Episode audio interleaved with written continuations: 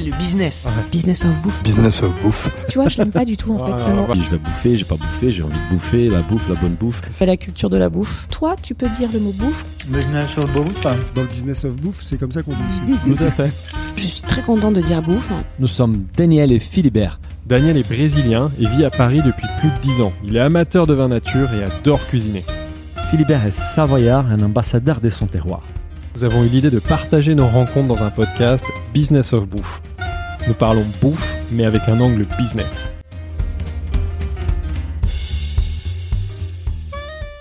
Bonjour, euh, aujourd'hui nous sommes chez Danone, mais alors on, y reviendra tout à l'heure dans une entité très particulière euh, de Danone. Et je suis comme à mon habitude euh, accompagné par mon associé Daniel. Bonjour Daniel. Bonjour Philibert. Et nous sommes donc aujourd'hui avec Christophe Audouin. Bonjour Christophe. Bonjour à vous deux. Bonjour. Christophe, je te laisse te présenter en deux mots pour commencer. Oui, alors je suis euh, Christophe Audouin, je suis directeur général des Prairies Bio et tu as bien fait effectivement de préciser. Les Prairies Bio, c'est une filiale euh, de Danone qui a été montée il y a 13 ans dans un modèle d'intrapreneuriat. Euh, voilà, mais on y reviendra peut-être un peu un peu plus tard. Parfait. Et je me définis au-delà d'être le directeur général de cette petite filiale de Danone comme euh, probablement euh, faisant partie du troupeau des deux vaches et, et, la plus ancienne des vaches. Et en agriculture biologique, euh, les vaches, on les réforme moins vite qu'en conventionnel. Et j'ai la chance du coup de ne pas avoir été encore réformé sur ce troupeau-là. Donc je suis en place. Bah on va on va y revenir justement sur toute l'aventure des deux vaches. Mais nous, on a une question rituelle dans notre dans notre podcast qui est notre passion. Pourquoi la bouffe? Comment t'es arrivé à, à l'univers food? Ouais, alors on a tous probablement un chemin pour arriver à l'univers euh, food, et le mien est, est assez singulier. Euh, je vais déjà commencer par assumer que je suis pas forcément un grand épicurien. Voilà. euh, je j'ai plutôt, je le concède, plutôt tendance à me nourrir plutôt que euh, à vraiment toujours vouloir euh, bien manger, mais parce que je suis fait ainsi. Mais pourtant, je suis tombé dans cet univers bouffe, euh, pas par hasard quand même, puisque en réalité, ça fait maintenant trois générations avec la mienne ah, euh, dans la famille que nous sommes euh, dans l'alimentaire et plus particulièrement dans la crèmerie, ah, puisque puisque voilà, puisque mes grands-parents tenaient une crèmerie à Grenoble ah, voilà. Euh, que, que oui, et au Savoyard également. Ah, ah et, euh, mieux, très bien, très bon point. Voilà, voilà. Donc, euh, il tenait une, une, crèmerie à Grenoble. Mes parents ont repris euh, cette crèmerie. Et d'ailleurs, vendait à l'époque des produits Danone, le petit Suisse notamment, qui est, qui est très très vieux. et puis, mon père, avec l'évolution du grand commerce, à un moment s'est rendu compte que de tenir une crèmerie dans un centre-ville, à l'époque, on est dans les années 50, euh, allait être compliqué pour eux deux. Et donc, il a eu l'idée, à un moment, après être passé par la grande distribution, d'aller taper à la porte d'une société qui s'appelait Gervais à l'époque. D'accord. Euh, ah. Et euh, voilà, et qui était d'ailleurs un de ses fournisseurs dans sa crèmerie. Et donc, il est rentré chez Gervais en, à la fin des années 50. Il a comme fait, salarié en fait. Euh... Ouais, comme salarié. Euh, et il a euh, vendu sa, sa crèmerie. Et... Il a vendu sa exactement. Et, et il est rentré par la petite porte puisqu'évidemment il était très peu diplômé, comme beaucoup de cette génération-là. Et il a profité de l'ascenseur social des 30 euh, glorieuses dans une entreprise qui était elle aussi en plein développement. Donc il a commencé par être un chauffeur livreur vendeur euh, comme il en avait il en existait beaucoup euh, à l'époque et puis petit à petit il a gravi tous les échelons jusqu'à la fin de sa carrière où il a fini sur un, statut de directeur. Il a fait une, belle carrière. Donc je suis tombé là-dedans et d'ailleurs sans aucune transition puisqu'il a quitté avant que j'arrive chez Danone. D'accord. Mais je me suis retrouvé moi aussi dans cette entreprise-là et, et du coup dans le secteur de l'alimentaire bien sûr. Et toi, tu as fait quoi? Une école des commerces euh, Une école d'ingénieur? Alors en fait, euh, mon parcours, il est particulier chez Danone. Il l'était finalement, j'aurais dû me méfier, mais dès le début en rentrant chez Danone. D'accord. Puisque j'ai le souvenir qu'à l'époque, là, sur la vingtaine de la même promotion recrutée au même moment pour faire du commerce. Hein, moi, je suis rentré par le commerce, par, par les ventes. Euh, j'étais le seul universitaire à l'époque. Et donc j'ai commencé à construire ma, spécificité euh, chez Danone déjà euh, sur euh, sur le diplôme. Donc j'ai une maîtrise universitaire en management et en gestion, quelque chose d'assez classique. Donc non, je ne suis pas passé par une école de commerce. Super. Et, tu as démarré cette promo, c'était quoi C'était quoi les 20 personnes qui faisaient partie de la première promo des C'était quoi comme profil en fait C'était globalement justement des, des profils issus des grandes écoles de commerce françaises et qui avaient comme point commun avec moi que de vouloir attaquer par le terrain et faire faire de la vente sur un métier qui à l'époque était beaucoup plus recherché qu'aujourd'hui. Chez Danone, t'es arrivé dans quelle branche? Ah, je suis rentré euh, dans l'ultra frais. Tout, Euh, directement dans l'ultra frais, donc dans les produits laitiers. Ex- ex- exactement. Les parcours de tes parents, ça, ça, ça a joué, un, ça a eu un impact dans la décision. Mais euh, bien sûr, ta un- connaissance un- du métier, quoi? un- indéniablement, et puis euh, une certaine une connaissance de la culture de cette entreprise. Euh, dont j'ai entendu parler euh, tout petit puisque puisque mon père m'en a m'en a énormément parlé et je crois qu'il était très très attaché à cette entreprise. D'ailleurs, il l'est toujours, il est toujours en vie Ouais. et il est toujours très intéressé par euh, par par ce qui se passe, que par ce que je fais et par ce que fait le groupe. Et donc bien sûr que ça n'a pas été neutre dans mon choix. J'avais plusieurs choix. hein. J'étais d'ailleurs pris euh, en grande distribution également chez Auchan, euh, Ouais. voilà. Mais euh, mais j'ai fait le choix de Danone. J'ai fait le choix de Danone parce que je savais aussi qu'au-delà de au-delà de l'alimentaire, au-delà d'un yaourt, euh, il y avait déjà avant même l'aventure euh, les deux vaches, Ouais.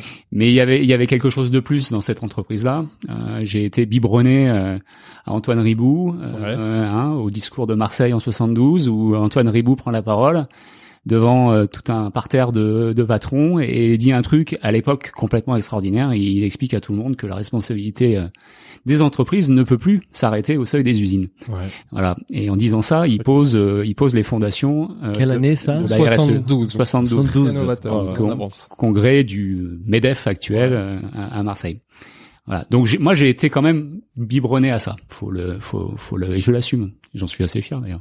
Donc, tu, tu, tu commences sur des fonctions commerciales euh, de, dans quelle région euh, chez Danone?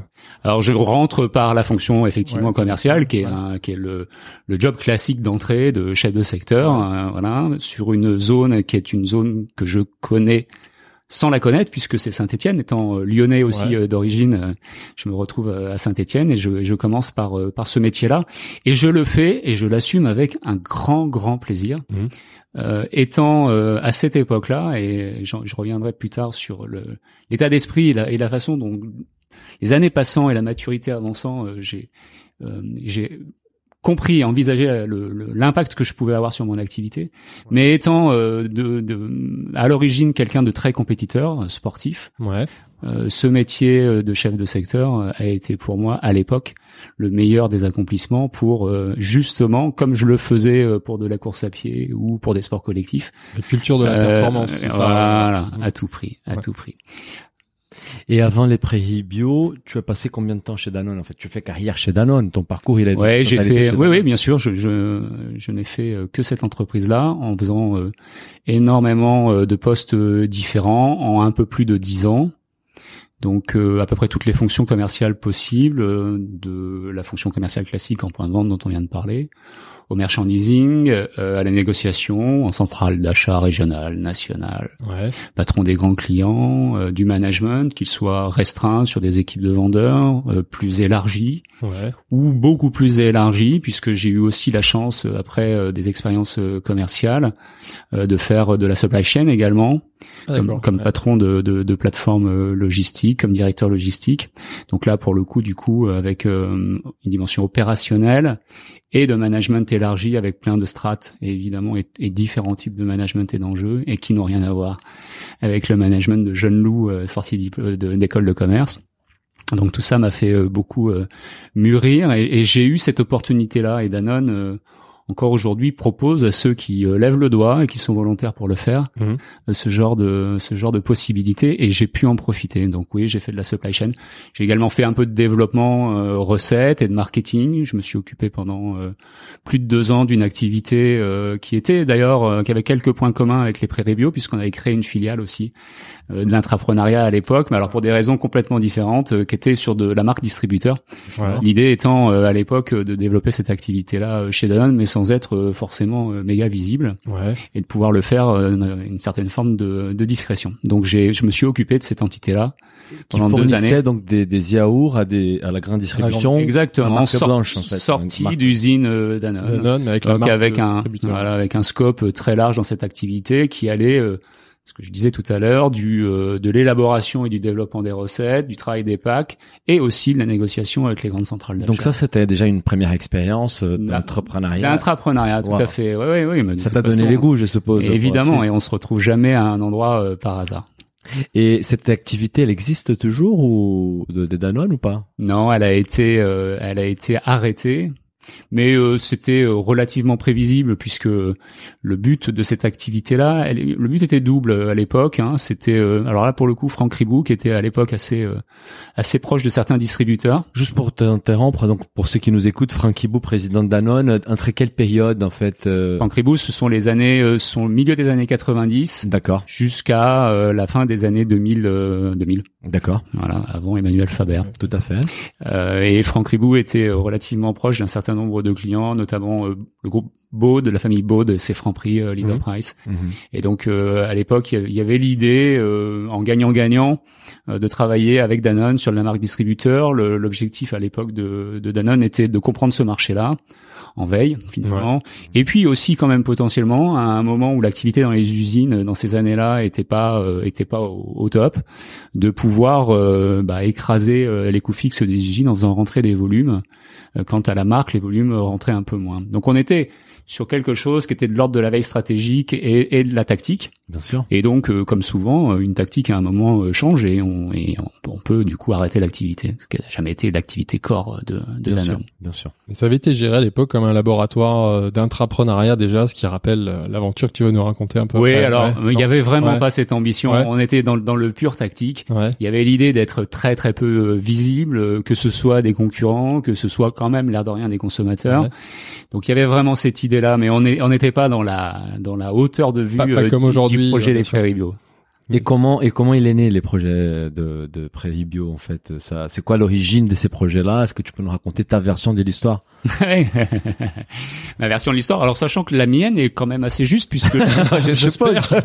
puisque non mais j'ai voilà j'ai j'ai cette chance là c'est que j'ai été très tôt sur l'histoire. Mhm. puisque pour la petite histoire justement euh, je suis moi arrivé euh, un an après le, le lancement euh, dans un premier temps comme directeur commercial et puis depuis cinq ans là comme comme directeur général donc je j'ai une version je pense assez précise de l'origine Pour se situer, ça fait quelle année ça il y a maintenant plus de 13 ans Donc 2000. euh, Ton On est arrivée, en- non, en- la création c'est 2006. c'est fin 2006 Ouais. D'accord. fin 2006 et moi j'arrive euh, fin 2007 D'accord, parfait. Et donc qu'est-ce qui se passe avant la création des... C'est les deux vaches, hein, la première marque. Qu'est-ce qui Oui, se oui, bien passe sûr. avant, euh, Alors ouais. la genèse, Ouais, la voilà. genèse, elle est, elle est chouette. Elle est passionnante, c'est- l'histoire. ouais, c'est plutôt une belle histoire.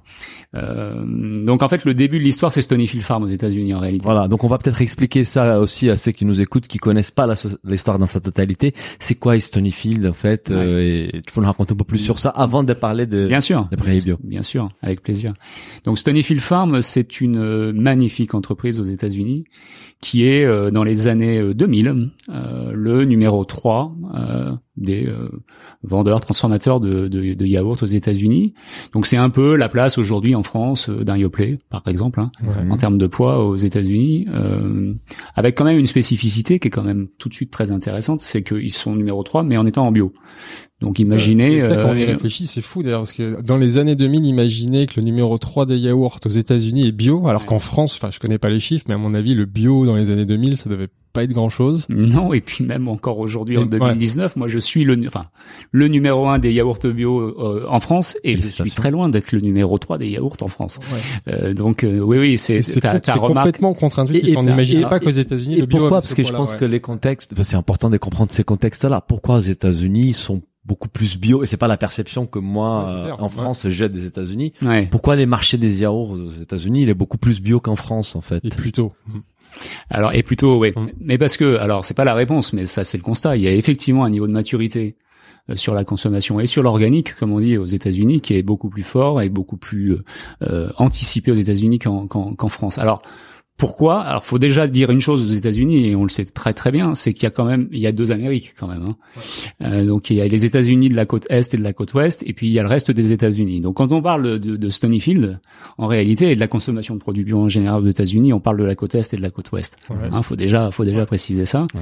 Et, et c'est ça bien tout le paradoxe de ce de ce pays-là, c'est qu'il est excessivement en avance euh, sur certaines parties du continent, euh, et puis euh, parfois très très Et moins sur d'autres. Sur, sur d'autres. Et on, on voit bien de, de quoi on parle. Ouais, exactement. Euh, et donc, euh, ce sujet-là, effectivement, a toujours été très, très, très anticipé en avance aux États-Unis, parce que je crois, de même que en Europe et en France, les États-Unis ont été touchés, comme en France, comme en Europe, par des crises alimentaires, avec des excès et des abus touchant notamment à la viande, Mhm. euh, qui ont, je pense, très profondément marqué un certain nombre de consommateurs, de parties prenantes, d'acteurs, avec l'envie justement de changer, changer de modèle. On part vraiment de très très loin aux États-Unis sur les pratiques. hein.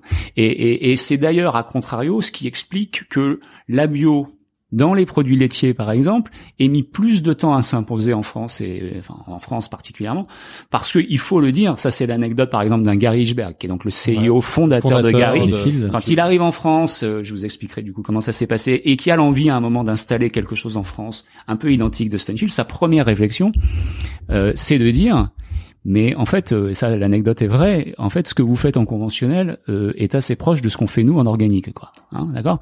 Donc on, on comprend de d'où on part et du coup quel peut être un moment plus le- d'abus aux le- États-Unis, la production Voilà. extensive Voilà. avec euh, je sais pas combien Voilà. de milliers de vaches euh, sur des champs. ouais. Mm. Tout, tout à fait. Et donc cet homme-là, euh, qui euh, dans un premier temps, avant d'être entrepreneur, euh, est un enseignant en fait, hein, un enseignant agricole.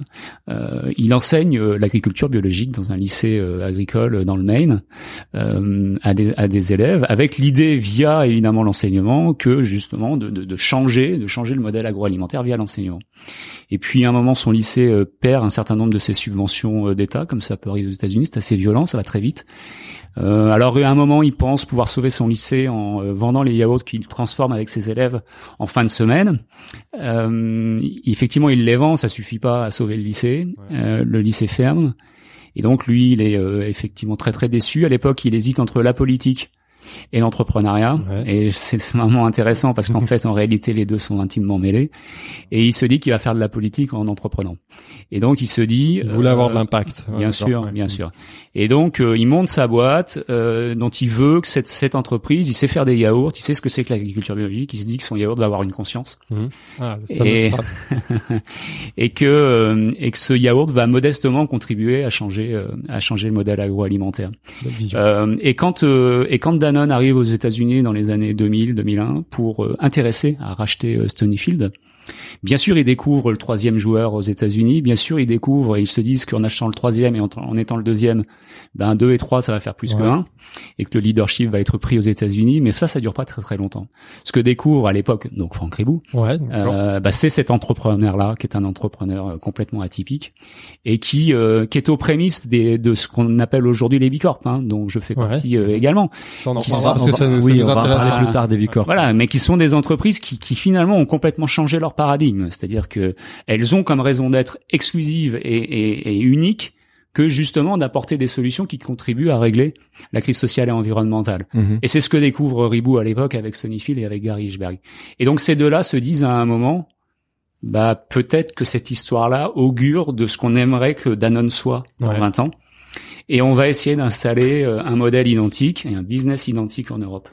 Et c'est comme ça qu'on en arrive doucement à les deux vaches. Bah, deux je vais juste couper pour pour pour euh, dire une phrase qu'on a trouvé une phrase dite par par, par Frank Ribou à l'époque. Ce n'est pas Danone devenir cadré Stonyfield Farm, c'est Stonyfield Farm devenir impacté Danone, de l'ouvrir à d'autres modèles. C'est très beau qu'il dise ça en 2001 en fait. Ouais, parce qu'il parce qu'il a instantanément compris euh, comment euh, comment il fallait euh, manager une entreprise comme celle-ci et quelle utilité elle devait avoir euh, chez Danone. Ouais.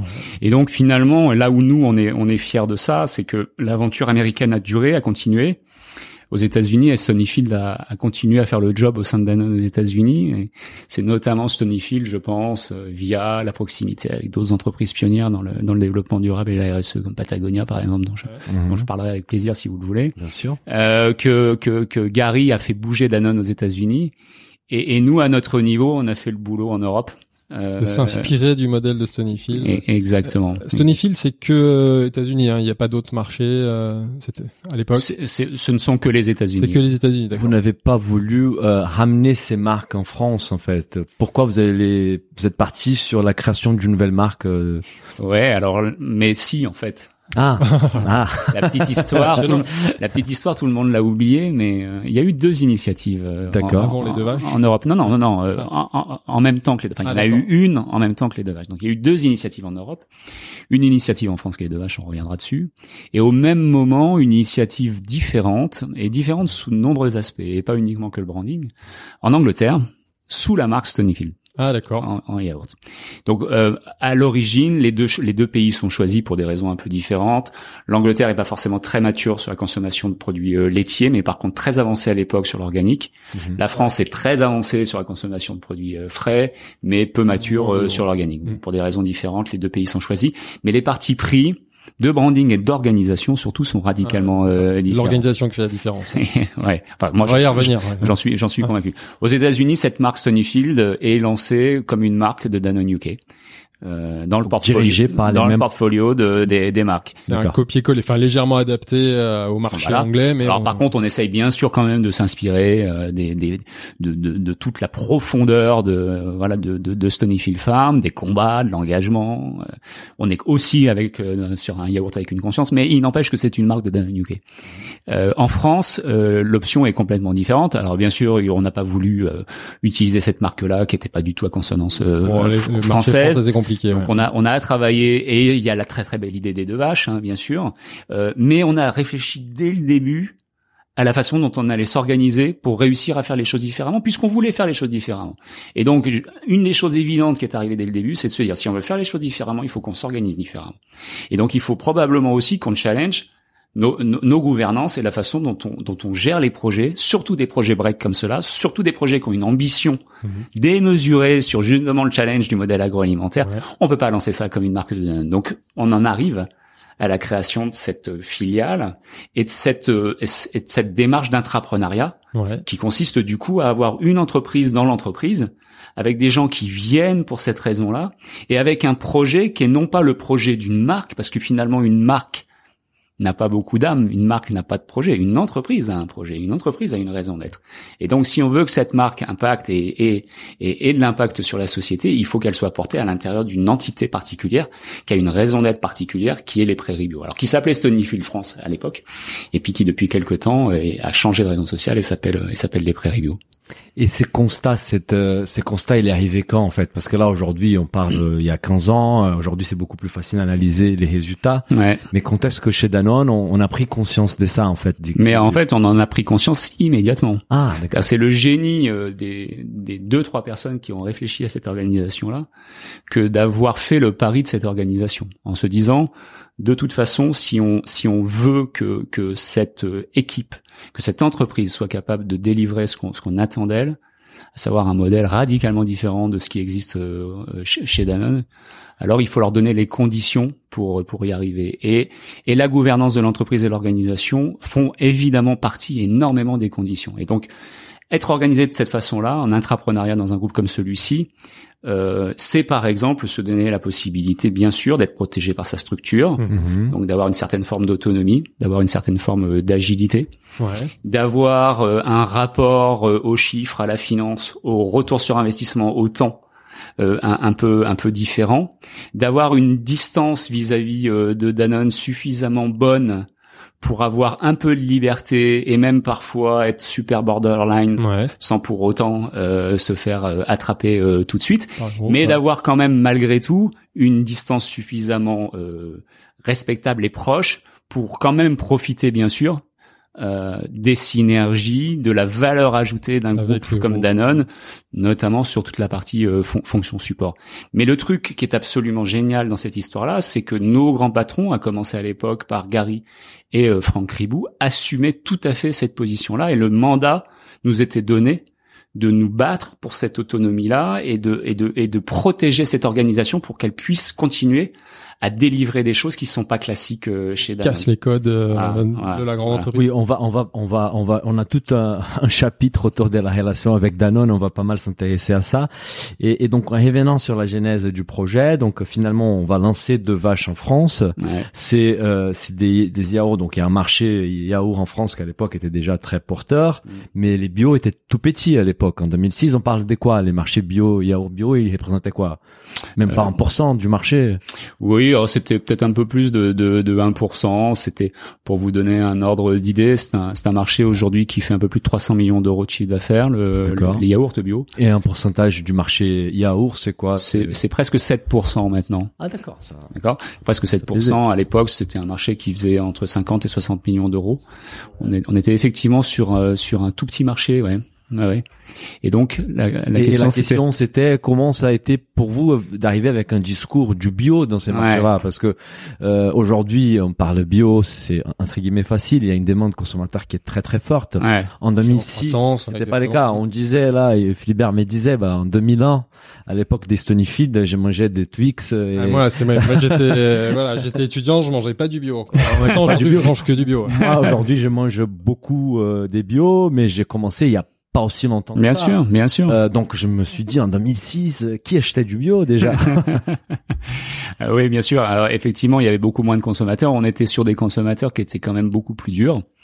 Euh, ça, c'est une, c'est une certitude, et ça a été d'ailleurs justement un des constats et un des partis pris sur euh, à la fois, bien sûr, ce qu'on voulait apporter au marché à l'époque et la façon dont on allait s'organiser justement pour l'apporter euh, Mhm. au, au marché. Et c'est aussi une des raisons qui nous a poussé à avoir une organisation comme celle qu'on a. En fait, le constat à l'époque, il était très simple. On est arrivé sur un marché qui effectivement était petit et surtout, surtout, sur lequel personne n'attendait Danone. Hmm. C'est quelque chose de, de, de, de fondamental.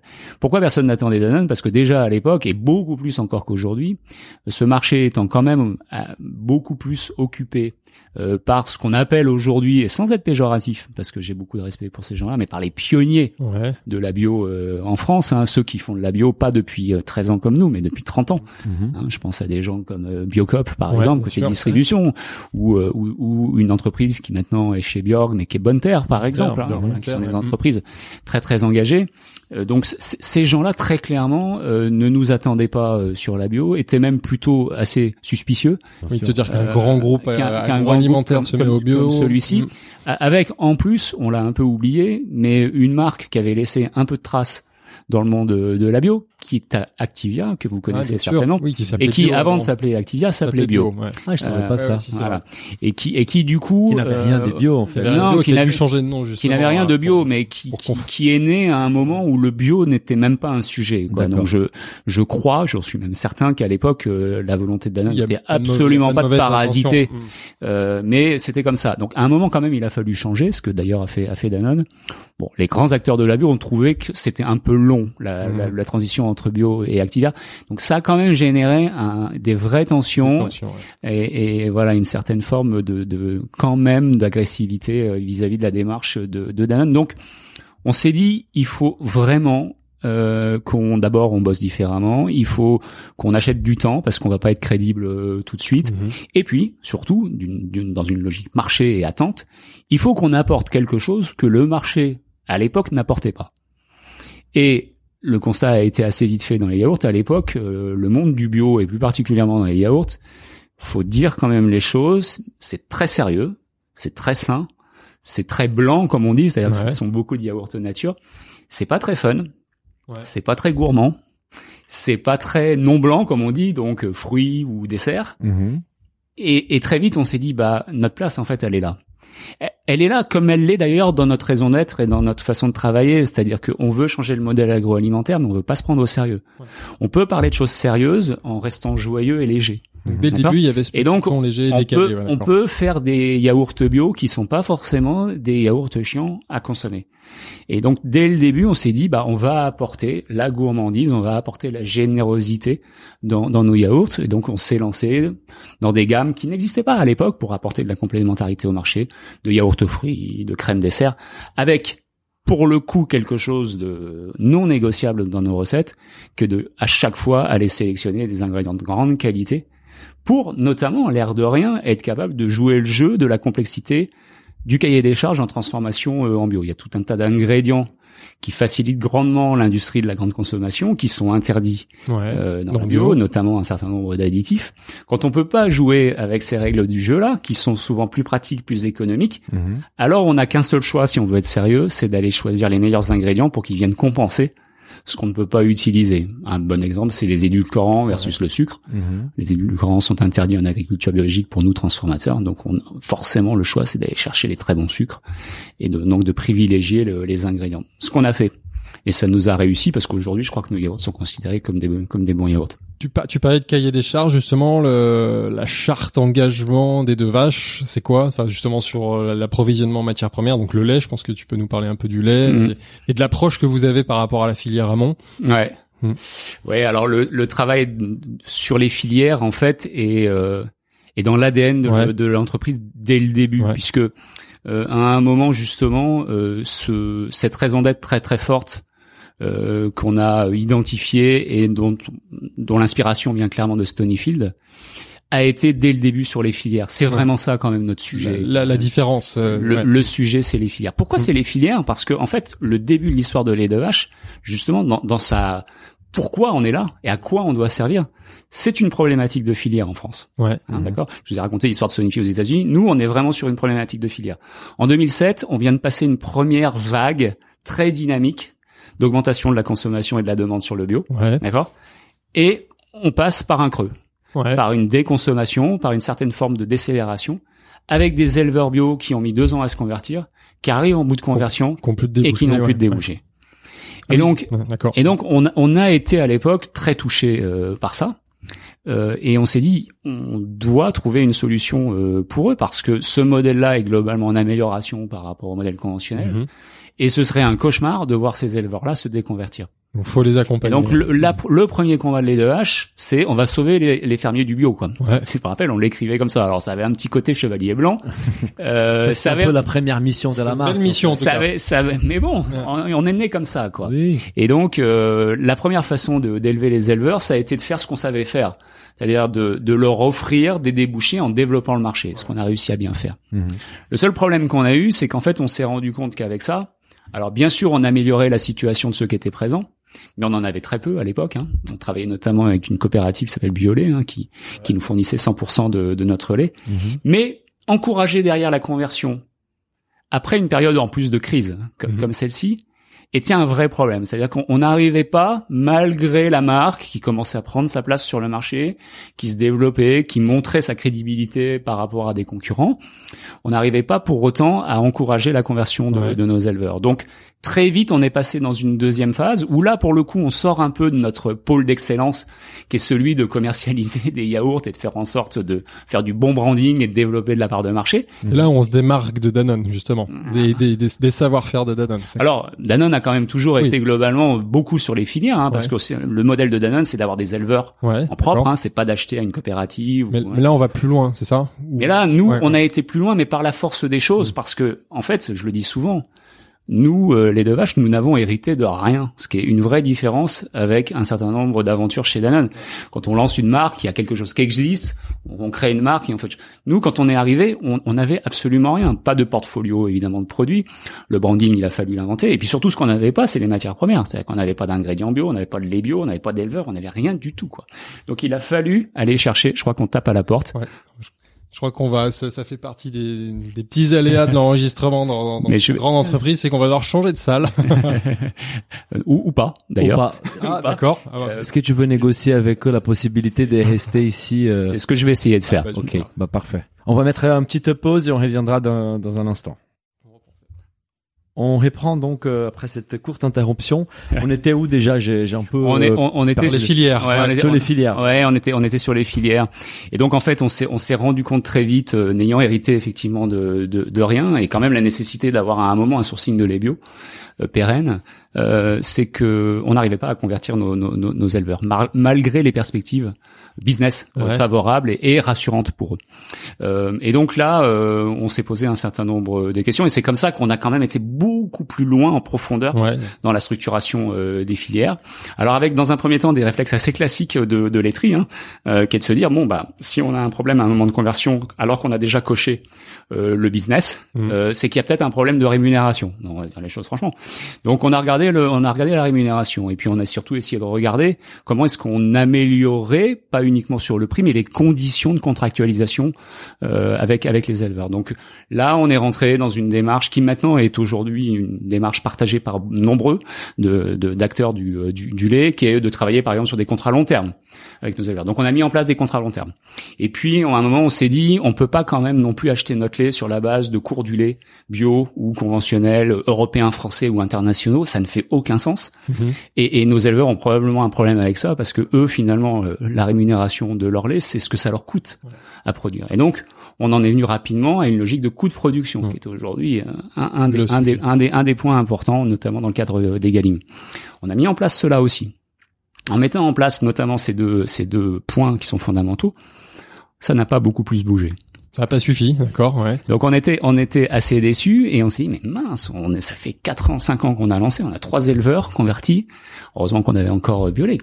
Qu'est-ce que se passe-t-il quoi? Quel, quel est le problème? Quels étaient les freins pour eux de, de, de la... Et en réalité, euh, bah, bon, à discuter bien sûr avec eux, à essayer de comprendre pourquoi pourquoi on n'avait pas plus de conversion. La problématique qu'on a identifiée, c'est que nos éleveurs à l'époque, là on parle de ça il y a maintenant pratiquement plus de 10 ans, étaient très seuls en réalité chez eux en Normandie, peu aidés peu soutenu. Euh, un éleveur euh, laitier qui se convertissait en bio dans les années 2007-2008, euh, il était un peu vu comme un farfelu, comme un dingue, et, et les voisins producteurs agriculteurs étaient plutôt à le critiquer et à lui jeter des gailloux que à essayer de l'aider. Ça prend combien de temps la conversion Deux ans. Deux ans. Deux ans. Mm. Et moi je me rappelle hein, un éleveur qui me disait mais attends mais moi aujourd'hui pour avoir des tuyaux sur l'agriculture biologique je vais sur internet euh, je vais voir euh, des témoignages d'agriculteurs euh, anglais ou américains, je comprends rien, je suis perdu. Enfin, les gars, ils étaient ils sont pas accompagnés du tout. Absolument pas accompagnés. Donc, bah, on s'est dit, on va faire quelque chose pour ça. Et donc, on a créé Reine Mathilde. Ah, c'est ça. voilà, Tu peux expliquer un peu sur les programmes Reine Mathilde, à quoi ça consiste donc ça, c'est mon prédécesseur, hein, Daniel Tira, qui était directeur général de l'entreprise, qui a eu cette, cette idée géniale, euh, que de se dire, bon, bah, en fait, en fait, le, le vrai problème, il est là. Comment est-ce qu'on encourage la conversion de nos éleveurs en développant euh, la technique, la maîtrise de leur exploitation bio, avec en plus, bien sûr, une idée géniale qui est de se dire, en plus, on va essayer de, de mettre en place des modèles d'agriculture bio en, élevage laitier qui sont ceux dont on a envie. Mmh. Nous et, et, et, les agriculteurs, c'est-à-dire que on veut parce qu'on peut faire de la bio plein de façons différentes en, réalité. Nous, ce qu'on a voulu privilégier avec Rennes Mathilde, c'est un système euh, qu'on appelle extensif en prairie, euh, qui favorise l'autonomie alimentaire euh, des fermes et dans l'autonomie alimentaire des fermes, l'autonomie protéique. C'est-à-dire faire en sorte qu'il y ait quasiment 100% d'autonomie protéique pour les vaches issues de la ferme. Donc un modèle qui est extrêmement vertueux puisqu'il y a très peu d'intrants, très peu de matières premières achetées et quand elles sont achetées, elles sont françaises. D'accord. Dans aucun cas, elles viennent de l'autre bout du monde, donc très peu de soja, bien sûr, et en général très peu très peu d'intrants. Donc c'est cette expertise là qu'on a travaillé via Red Mathilde, on a mis autour de la table de façon tout à fait collaborative et, et, et cette méthode-là, on l'a dupliquée 15 fois depuis sur plein d'autres projets, jusqu'à même des projets business et des marques, parce qu'on a lancé faire bien de la même façon. C'est-à-dire qu'on a mis les experts de la bio euh, autour de la table, alors qu'ils ne se mettaient jamais autour de la table, en Normandie, et on les a fait travailler ensemble pour faire monter en compétence nos les, éleveurs. Les experts de la bio, c'est qui? C'est quel euh, Des représentants et des techniciens des chambres d'agriculture. D'accord. Euh, voilà, qui ont une, qui avaient à l'époque déjà une forme de connaissance, mhm. mais qui ne la rapprochaient pas d'autres experts, donc l'Institut de l'élevage par exemple, Littoral Normand, euh, les, euh, comment, Agrobio, qui était une association en marge des chambres d'agriculture, mais qui était spécialisée pour le coup dans l'agriculture biologique.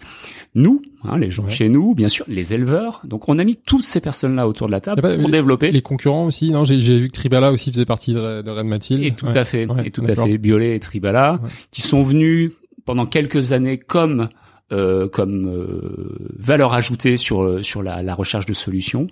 Leur rôle a été celui-ci dans un premier temps, et on a même été effectivement en deuxième version jusqu'à cofinancer avec notre premier concurrent. Avec vos concurrents, c'est euh, original. Rennes, Vous avez un intérêt commun. On mais bien sûr, la, filière bien sûr, parce que de toute façon, mm. dès le début, ce projet-là était ouvert à tous les acteurs de la bio, souhaitant se convertir en agriculture biologique ou étant déjà en agriculture biologique, mais souhaitant s'améliorer sur sur les pratiques. C'est limité au bassin basse Normandie ou c'est national? Non, c'est basse Normandie. Hein, ouais, ouais, on a vraiment été, on a vraiment été sur un projet écosystémique en Normandie euh, pour faire de la région euh, basse Normandie à l'époque euh, une des régions expertes en agriculture bio. Et, euh, et, et, j'ai regardé un peu les volumes des productions bio. Là, j'ai lisé un article qui parlait que les volumes en 2018, il a augmenté des, des 53% par rapport à 2015. Ça veut dire que tout ce que vous avez fait, euh, ça commence à porter ses fruits en fait. Oui, tout à fait, mais ça a mis du temps. je vois 10 ans. ça a mis du temps et j'en reviens encore à la à la valeur ajoutée euh, extraordinaire de l'organisation qu'on a mis en place pour réussir à faire ça. Je pense que si on avait été organisé différemment, on aurait fait Rennes Mathilde peut-être, hein, parce que les bonnes idées peuvent quand même émerger d'autres types d'organisations. Mhm. Mais je pense qu'on n'aurait pas eu la patience d'attendre. Mhm. J'avais une question par rapport à cette organisation dès la genèse. C'est des, des gens de Danone qui viennent créer cette cellule euh, d'innovation interne, enfin des prairies bio, ou ce sont des volontaires. Vous avez, fait appel à des profils extérieurs? Peu, peu à l'origine. Euh, depuis, oui, on en a eu de nombreux dans l'équipe, bien sûr, mais ce sont surtout des danonneurs comme moi, ouais. qui à un moment ont levé le doigt en disant moi cette aventure m'intéresse. Hmm. Et les profils, c'est justement des gens qui voulaient se lancer soit eux-mêmes dans l'entrepreneuriat à un moment, Ouais. ou voir dans l'entrepreneuriat et qui ont trouvé une super occasion d'aller euh, d'aller se tester euh, tout en gardant la, la, la- la sécurité entre guillemets du grand groupe derrière. euh, ouais. Enfin, c'est pas que. Ouais. Ouais, Ouais. plusieurs types de motivation. Bon, enfin, à l'origine, c'était pas compliqué, on était trois, hein, donc je peux parler. trois. Ou je peux parler surtout des deux, puisque la deuxième personne est toujours à mes côtés. Hein. Au tout début, vous étiez trois, donc les- trois, donc c'est. Il y avait un, mar- un, un marketeur, comme on dit, un commercial et un financier. Et, le, et le DG, le premier DG, tu dis, c'était on a même toi, hein, on euh, a même commencé avec un DG qui était euh, qui était le directeur marketing de Stonyfield Farm aux États-Unis et qui nous gérait euh, euh, du de Boston. Ah, donc, il y avait un euh, Américain au début. Ouais, enfin c'était même pas un américain, mais c'est il était euh, il, voilà il, il était chez Stonyfield. Donc on est ouais, ouais on a fait euh, un an et demi à trois. Euh, ensuite Daniel est arrivé, Daniel Tira euh, comme Toi, directeur t'as vraiment général. fait partie de l'équipe de début, Du début. et t'étais plutôt sur les Sur le commerce. commerciaux, sur le commerce. donc dans la continuité de ce que tu faisais avant. Exactement, j'étais sur le commerce. Mais donc on est rentré, notamment Aude euh, Gamberini, qui est directrice marketing et communication, qui est toujours là, qui est arrivée six mois après moi. D'accord. Euh, je le dis souvent, on est rentré pour des raisons complètement différentes tous les deux. Ouais, Euh, et- elle était au- aussi euh, déjà un petit peu au bout euh, chez Danone. Euh, c'est une consommatrice bio euh, ultra engagée, euh, avec une très légère orientation même euh, végétarienne, voire euh, voire végane. Ah, d'accord. Euh, et un donc engagement très fort. elle, elle a amené, elle a amené cet engagement-là, et c'est pour ça qu'elle est rentrée dans cette aventure-là. Elle voulait faire bouger les lignes chez Danone avec ses convictions. Moi, je, Ouais, voilà. je l'assume. Je, je suis pas rentré pour ça à l'origine. Toi, t'es t'es rentré plutôt pour l'aspect Moi, je suis rentré pour entrepreneur, l'intrapreneur. Je. Je suis rentré pour l'intrapreneuriat. Mais depuis maintenant, t'es convaincu et parce que t'en Ben parles ouais. bien, donc j'imagine que Ben ouais, c'est parce, sincère. mais parce que j'ai été transformé. Moi aussi, Ouais. j'ai été converti. C'est Euh, qui qui t'a converti? C'est l'équipe de, de Stonyfield justement ou c'est ah, c'est évidemment en premier Gary, la proximité avec un patron comme Gary, c'est évident. Gary a été ton, patron pendant Oui. donc, la- les, les, les premiers, les ouais. premières années. Oui, et puis on a eu un niveau de proximité très très fort euh, avec- lui. Il venait très très régulièrement. On a eu la chance d'y aller aussi.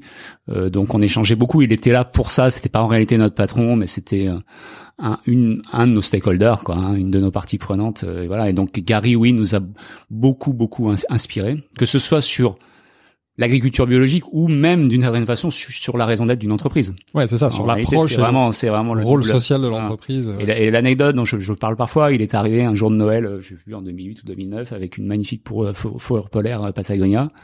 on connaissait pas bien, enfin on connaissait Patagonia comme un peu du North Face, Ouais. euh, mais d'ailleurs les boîtes ont, euh, ont eu beaucoup de points communs au début, mais on n'en savait pas beaucoup plus. Et, et- et grâce à ce cadeau de Noël qui nous a amené, euh, il nous a un peu expliqué euh, la genèse et, et l'histoire de cette boîte. On sortait tout juste du Black Friday.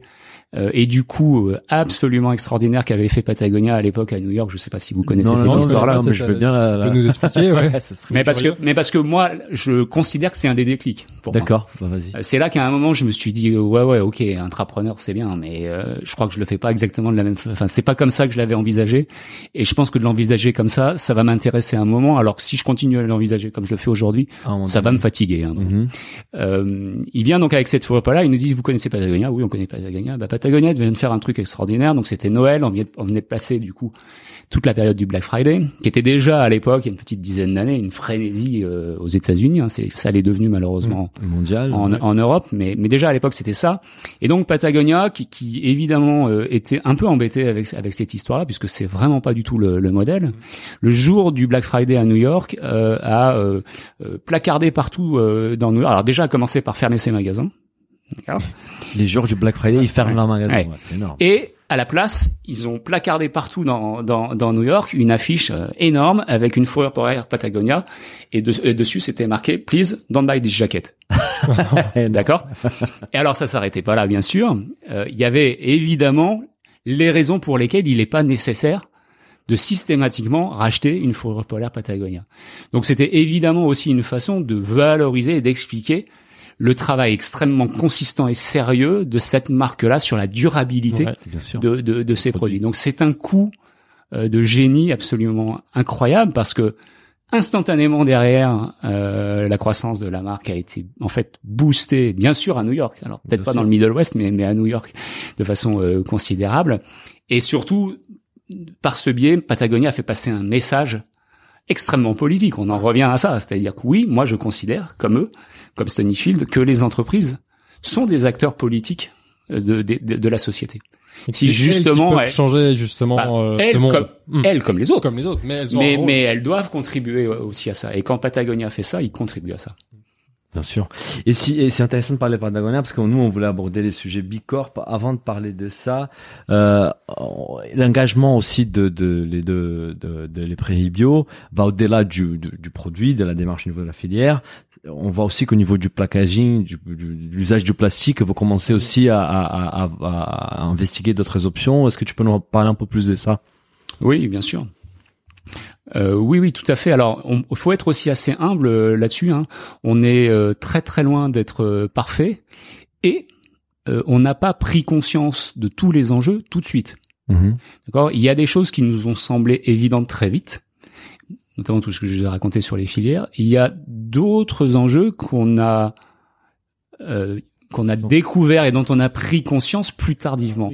Et je pense que le, je l'assume d'ailleurs, hein, euh, en toute euh, honnêteté, je pense que le sujet des emballages euh, a longtemps pas été un sujet chez nous. C'est-à-dire qu'on autant on s'est beaucoup intéressé sur les euh, aux filières, autant on a été les tout premiers à parler du bien-être animal également et à faire des et à faire des choses très très concrètes jusqu'à même la rémunération en fait de nos éleveurs sur des critères de bien-être animal.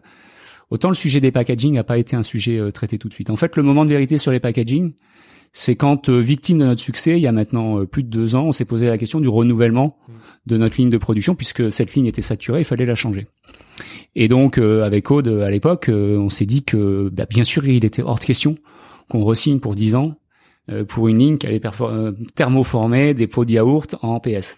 Et qu'il fallait, à un moment, en Issu de plastique. matière fossile. Ouais, issus de matières fossiles et qui on pouvait pas repartir de cette façon-là. Donc on s'est posé euh, les bonnes questions et le fait bien sûr de se poser ces questions-là nous a amené bien plus loin encore que le pot auquel on a abouti, qui est déjà une belle avancée puisque effectivement on a switché d'un pot en PS, en plastique, Ouais. euh, plastique d'origine fossile, à un pot en PLA, donc polylactique acide, qui est toujours du plastique. Hein, Ouais. Attention, hein, c'est toujours du plastique, mais c'est un plastique d'origine végétale puisque là le- la matière première utilisée pour Ah, polymériser Ah et du sucre, du de, sucre et, de et du canne. sucre de canne. Voilà. Donc on n'est pas sur une solution clairement euh, miracle. D'ailleurs, on en a. Recyclable, c'est on-. Oui, c'est c'est géré par, euh, je sais plus quoi, Citeo, c'est ça là, où, euh, Alors il y a des il y a des enjeux de recyclabilité, mais on n'y est pas encore. Pas encore, d'accord. Euh, il y a des enjeux de biodégradabilité où là pour le coup le PLA offre des avantages euh, qui sont quand même supérieurs bien sûr au plastique plastique. classique parce que naturellement, et c'est surtout pas ce qu'on va faire, le PLA se dégrade beaucoup plus vite que, Ouais. que le plastique et donc du coup dans le cadre d'un compostage industriel, pour peu que notre peau soit validée OK compost industriel, alors là ça va très très vite, ça se ça se dégrade très vite. Donc le PLA a été pour nous effectivement une évolution Première euh. Mhm. le moins mauvais des choix Ouais. pour faire mieux, faire toujours mieux, comme on, le, comme on le dit par rapport au PS.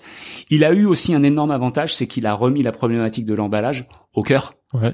des enjeux du modèle agroalimentaire. Et donc, après le PLA, sont venus très très vite d'autres types de challenges sur d'autres types d'améliorations absolument nécessaires euh, dans, dans notre gamme. Et donc, c'est marrant, j'étais ce matin justement sur une intervention sur ce, sur ce sujet-là. J'ai bien sûr parlé de ce qu'on avait fait en PLA, mais en étant ni très fier, euh, ni complètement négatif bien sûr sur la démarche, mais en étant neutre sur l'approche, en disant c'est mieux, C'est mieux. puisqu'on réduit Et l'empreinte carbone hein, quand même hein, de façon assez Vous connaissez considérable. la marge de progression et vous savez quel est l'objectif pour améliorer ça. L'intérêt, c'est que passer en PLA nous ouvre d'autres perspectives d'amélioration, même sur le PLA en tant que tel, hein, parce qu'on peut faire du PLA en sucre de canne, mais on peut faire du PLA avec euh, des déchets alimentaires plutôt que de la matière première alimentaire. Ouais. Aujourd'hui, on est en foot compétition, comme on dit, hein, sur notre PLA. Demain, on pourrait ne plus l'être en utilisant, euh, par exemple, les déchets de la canne à sucre, par exemple, des algues, par exemple, du lait. Des choses qui sont plus sérum. locales. Hein, le voilà, on peut faire du PLA avec plein de choses. Donc c'est ça, nous, qui nous a Ouais. intéressés. Et c'est pour cela qu'on s'est lancé dans cette démarche-là. Mais, à la fin, le endgame, quand on fait des yaourts comme les nôtres, c'est d'essayer d'avoir le moins d'emballage possible. C'est, c'est vraiment ça. Donc, depuis, on s'est mis dans une logique d'accélération très très forte euh, là-dessus. Donc, euh, d'essayer de passer sur des contenants plus conséquents, sortir de nos pots de yaourt de 115 grammes, Ouais. parce que c'est quand même pas optimum, et s'intéresser très très fortement à des solutions de vrac, par Le exemple, vrac, Oui. euh, qu'on a qu'on a expérimenté J'ai vu sur, ouais, sur la bien, marque ouais. faire bien. ouais, J'ai vu Ouais. un prototype euh, dans un day by day dans le Tout à fait. 17e. Ouais, tout à fait. Et ça, je pense que c'est ça. Oui, c'était un prototype. Hein, c'est pas, c'est pas encore. C'est le premier ouais. pilote.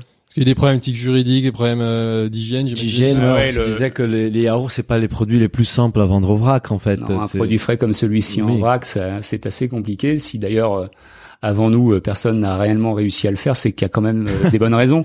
Je pense qu'il y a eu des gens bien intentionnés comme nous avant nous quand même, Mhm. et donc euh, les barrières sont, sont fortes. Ceci dit, le, le cadre et le contexte juridique est en train de considérablement changer sur sur le vrac. Euh, vous avez notamment des, des réseaux d'in- d'in- d'influence sur Bien le sûr, vrac, de- le réseau réseau vrac, Réseau notamment vrac, qui ouais. fait un travail considérable pour faire bouger la loi Mhm. et pour justement laisser possible quand même euh, l'utilisation de produits frais en, en vrac. La plus grosse des questions étant en fait le champ de la responsabilité euh, pour le notamment le consommateur à partir du moment où il a le produit dans les mains et que euh, c'est son contenant qu'il a utilisé, non oui, qui est pas. pas forcément propre et qui peut Voilà. du coup euh, créer des problèmes. C'est tout C'est vrai qu'en même temps, on voit que le vrac, enfin, à Paris, typiquement, se développe. On a de plus en plus d'enseignes vrac euh, qui ouvrent. Donc, il y a, il y a forcément un moment, les, les consommateurs s'y intéressent. Il faut que les marques puissent se Ouais, à positionner. côté de chez moi, j'ai juste une petite anecdote. On a une petite boutique qui s'appelle Kilogramme qui a ouvert euh, comme ça il y a un an et c'est un carton, mais c'est plein tous les jours. Euh, Les gens qui achètent leur shampoing et du coup ils se disent mais en fait si je peux l'acheter en vrac, je peux le faire moi-même et, et ils se lancent à faire de la lessive. On voit que les consommateurs là, ils ont envie, ils sont Mais prêts, ils sont demandeurs Mais aujourd'hui. on voit pas beaucoup de produits frais dans les Non. magasins vrac. Non. Donc, je comprends que c'est encore un défi. Non, on n'en voit absolument pas, mais on va on va y arriver, je pense. Avec avec, de l'ambition et de l'envie, euh, on, on va y arriver. Bah, des échéances, non. Alors c'est pas trop le genre de la boîte. Donc Ouais. c'est des échéances précises, c'est la meilleure façon de mal de mal faire les choses. Ouais, Euh, nous on dit souvent qu'on voilà, on le fera quand on sera prêt. ouais. Euh, parfois on a pris plus de temps que prévu. Parfois ça a un petit peu euh, découragé euh, euh, mes actionnaires euh, chez, chez Danone, mais je crois qu'aujourd'hui ils sont contents quand même. Parfois qu'on ait pris le temps de faire les choses correctement. On, on- on doit avancer sur d'autres sujets. Juste pour terminer cette partie euh, filière, euh, si tu peux juste nous expliquer, parce que là, euh, vous êtes une société qui, qui, qui a eu le label, accès au label Bicorp. Est-ce que tu Oui. pourrais nous expliquer rapidement en fait en quoi ça consiste et, et- et quelle est votre vision par rapport à ça? Oui, bien sûr. Euh, Bicorp, on est on est certifié Bicorp depuis trois ans. On est ré, réassessé euh, cette année. Ça va être un grand moment pour voir si on a on a progressé. Euh, Bicorp, c'est une euh, avant tout, avant de parler de certification, c'est une euh, un état d'esprit. C'est une communauté surtout. C'est une communauté de 2500 entreprises dans le monde, beaucoup d'entreprises quand même américaines à l'origine, puisque le mouvement est parti de là-bas. Mais euh, intéressant d'expliquer d'où d'où c'est parti, parce que parce que c'est exactement notre problématique, elle est elle est identique.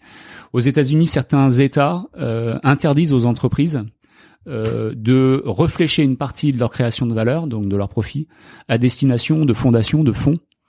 Euh, c'est pas possible dans certains États euh, américains, donc ce ne sont que les actionnaires qui, qui, qui euh, récupèrent la création de valeur. De valeur. ouais. Et donc les, les fondateurs de Bicorp, Bilab, qui est l'or- l'organisme qui porte Bicorp, en fait à l'origine, on sont des juristes surtout, ont travaillé sur une façon de contourner ce blocage législatif et, et de trouver une solution pour que soit possible le fléchage euh, d'argent vers vers des fonds et vers des fondations.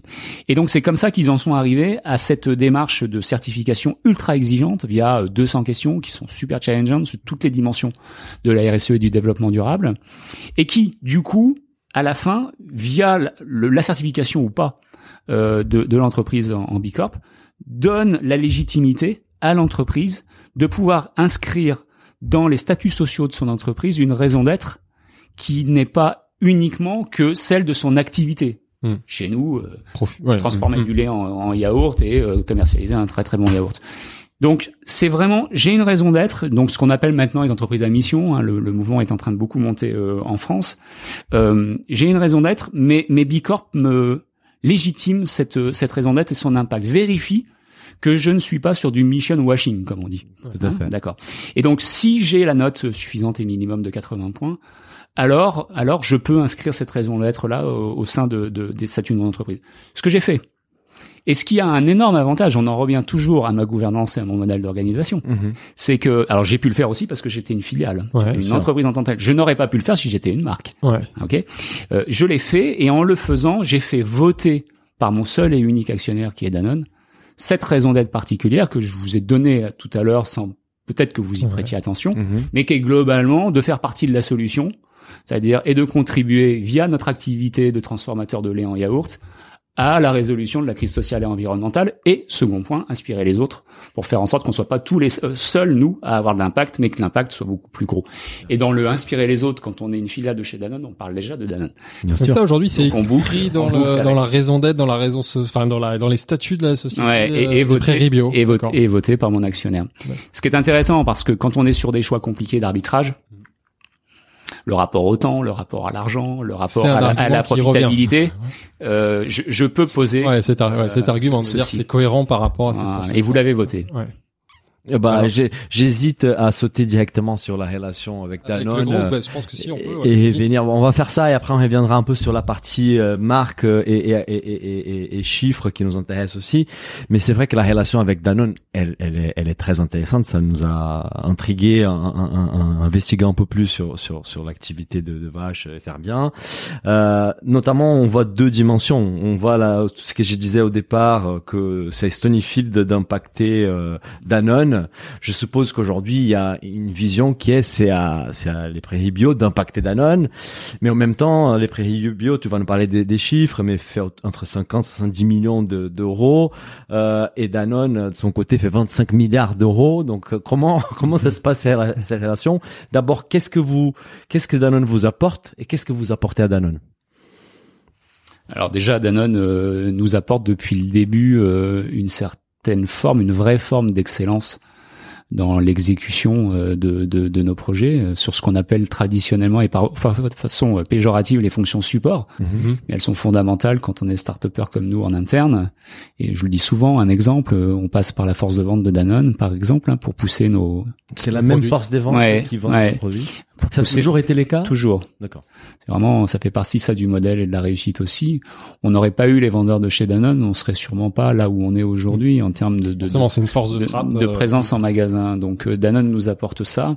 Euh, Da- Danone euh, nous, nous apporte aussi, euh, je le dis souvent, hein, j'ai la chance d'avoir euh, un banquier sympathique. le financement. Euh, voilà. Et donc c'est ce qui me quand même me distingue et rend globalement euh, mon job d'intrapreneur plus facile qu'un vrai entrepreneur start-upper. hein. c'est que j'ai quand même un, un banquier euh, qui est là, là, que, qui nous a toujours fait confiance. Si on peut en parler, aujourd- aujourd'hui, les prairies, c'est une société qui est rentable ou, enfin, je sais pas si tu peux en parler. Si, si, je peux Ouais. en parler de façon tout Ouais. à fait euh, ouverte. Euh, les prairies bio, Stonyfield au début, n'a pas été rentable pendant de longues années.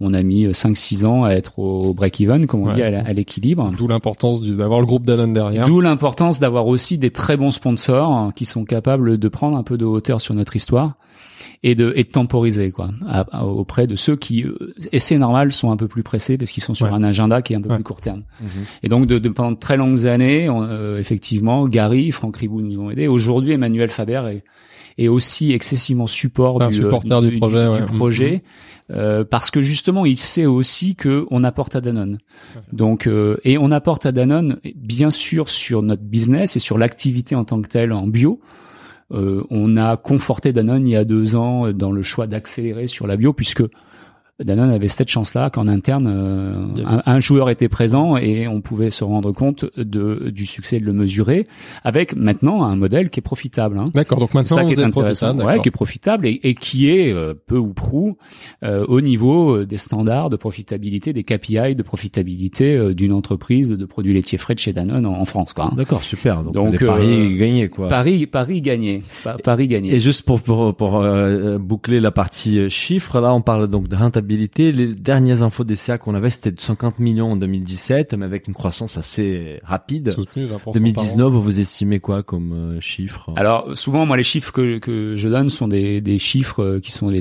le- ce qu'on appelle le sell-out, donc les sorties, euh, les sorties Bien caisse. sûr. Donc effectivement, là, on va finir euh, 2020 sur le sell-out, on va être, on va être au-dessus de 60 millions d'euros. Euh, voilà. puis après- 2019, tu veux dire? Non. J'ai dit 2000, 2020, ouais. 2019. 2019. d'accord. Ouais, 2000 2019, voilà. Et donc en Donc sur la, avec, sur la- avec des niveaux de croissance qui sont euh, qui sont 25% qui sont soit, ou- soit égales à la croissance du marché, soit même cette année, et on est, on est très satisfait de, de ça, des niveaux de croissance qui sont même supérieurs au marché, ce qui est, ce qui est intéressant quand on est une marque comme la nôtre, puisqu'on est quand même considéré aujourd'hui comme une marque historique, et que en étant un historique, évidemment, quand le marché accélère très très fortement par l'arrivée de nouveaux entrants, c'est quand même plus compliqué euh, d'être très très dynamique. Et on réussit ça cette année. Et on est, on est J'ai l'impression que c'est les plus forts taux de croissance du groupe, non? Ou il y a d'autres marques qui performent Non. aussi bien dans le groupe? En, en France, à- avec de l'historique, on Ouais, va dire, ouais. euh, on est sur les niveaux de croissance les plus forts. C'est les plus ouais. forts du groupe, ouais. De toute façon, On c'est est- le marché bio qui aujourd'hui, de toute façon, on voit. Et que ce soit en interne chez l'alimentaire. Danone ou sur le marché vis-à-vis de nos clients, on est souvent dans les trois marques les plus contributrices à la La création de valeur du ouais. marché en ultra frais. Mm. Bravo. alors. Super.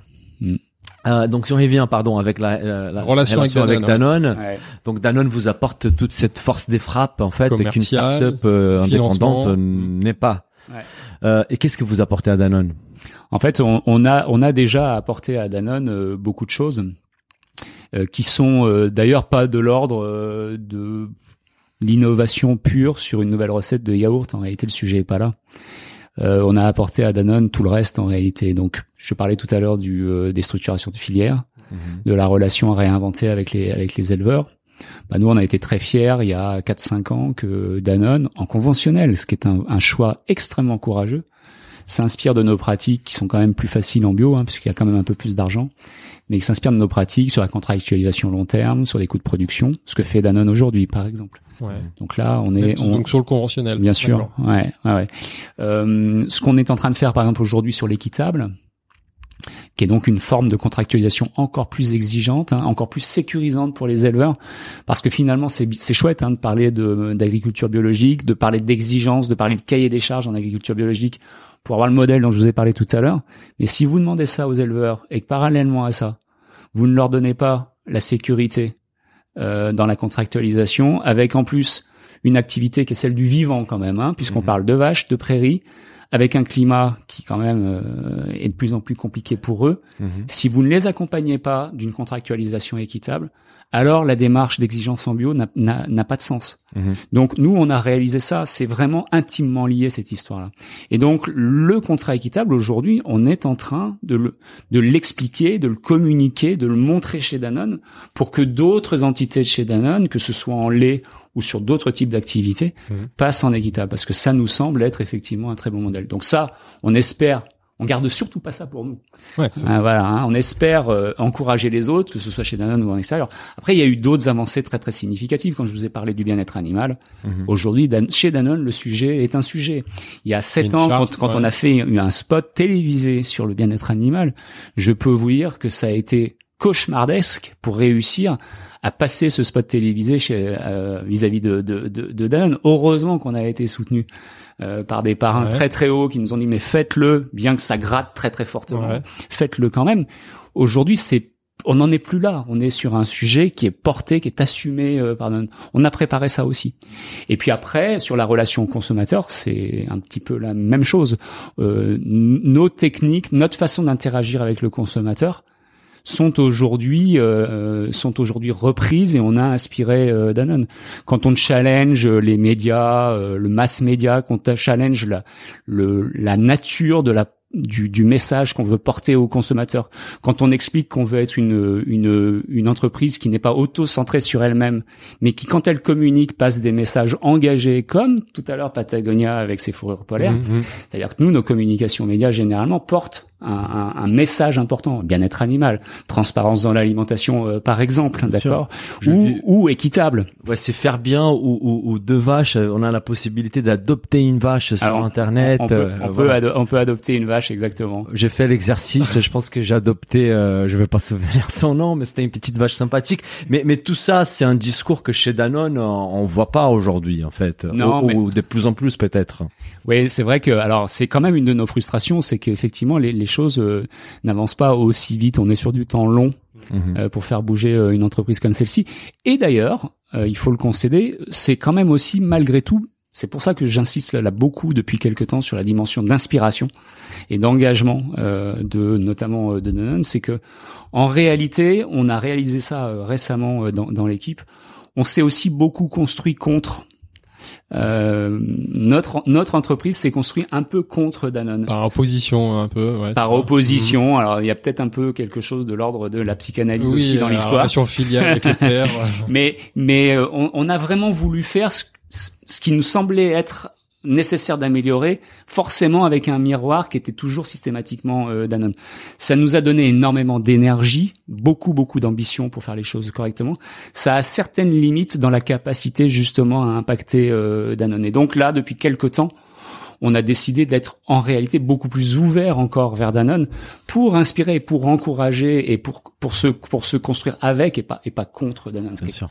Quand même euh, une, une, bonne idée à la fin. Mais on doit féliciter Danone quand même d'avoir euh, sponsorisé ces projets au tout départ. Aujourd'hui, c'est beaucoup plus euh, d'un air du temps. Et je pense qu'aujourd'hui, la question se pose beaucoup moins. Mais au tout départ, ouais. ils sponsorisaient tel projet. Moi, j'ai une expérience personnelle. J'ai dirigé, je t'avais dit au tout début, j'ai dirigé une petite marque du groupe LVMH mm. qui était pas aussi stratégique pour les groupes comme comme comme euh, les prairies bio euh, l'est. Euh, sauf que la culture en interne n'était pas pour favoriser les labos. C'était plus de mettons les labos de côté. On va se focaliser sur l'activité principale.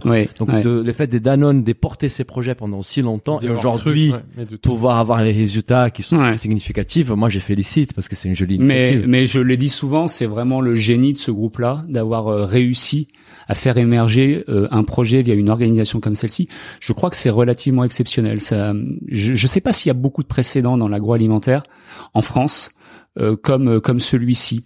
Euh, il y a deux choses quand même qu'on favorisait, euh, qu'on favorisait cela, au-delà de la culture, au-delà de, du génie. Mais là, quand on dit ça, on dit pas grand-chose.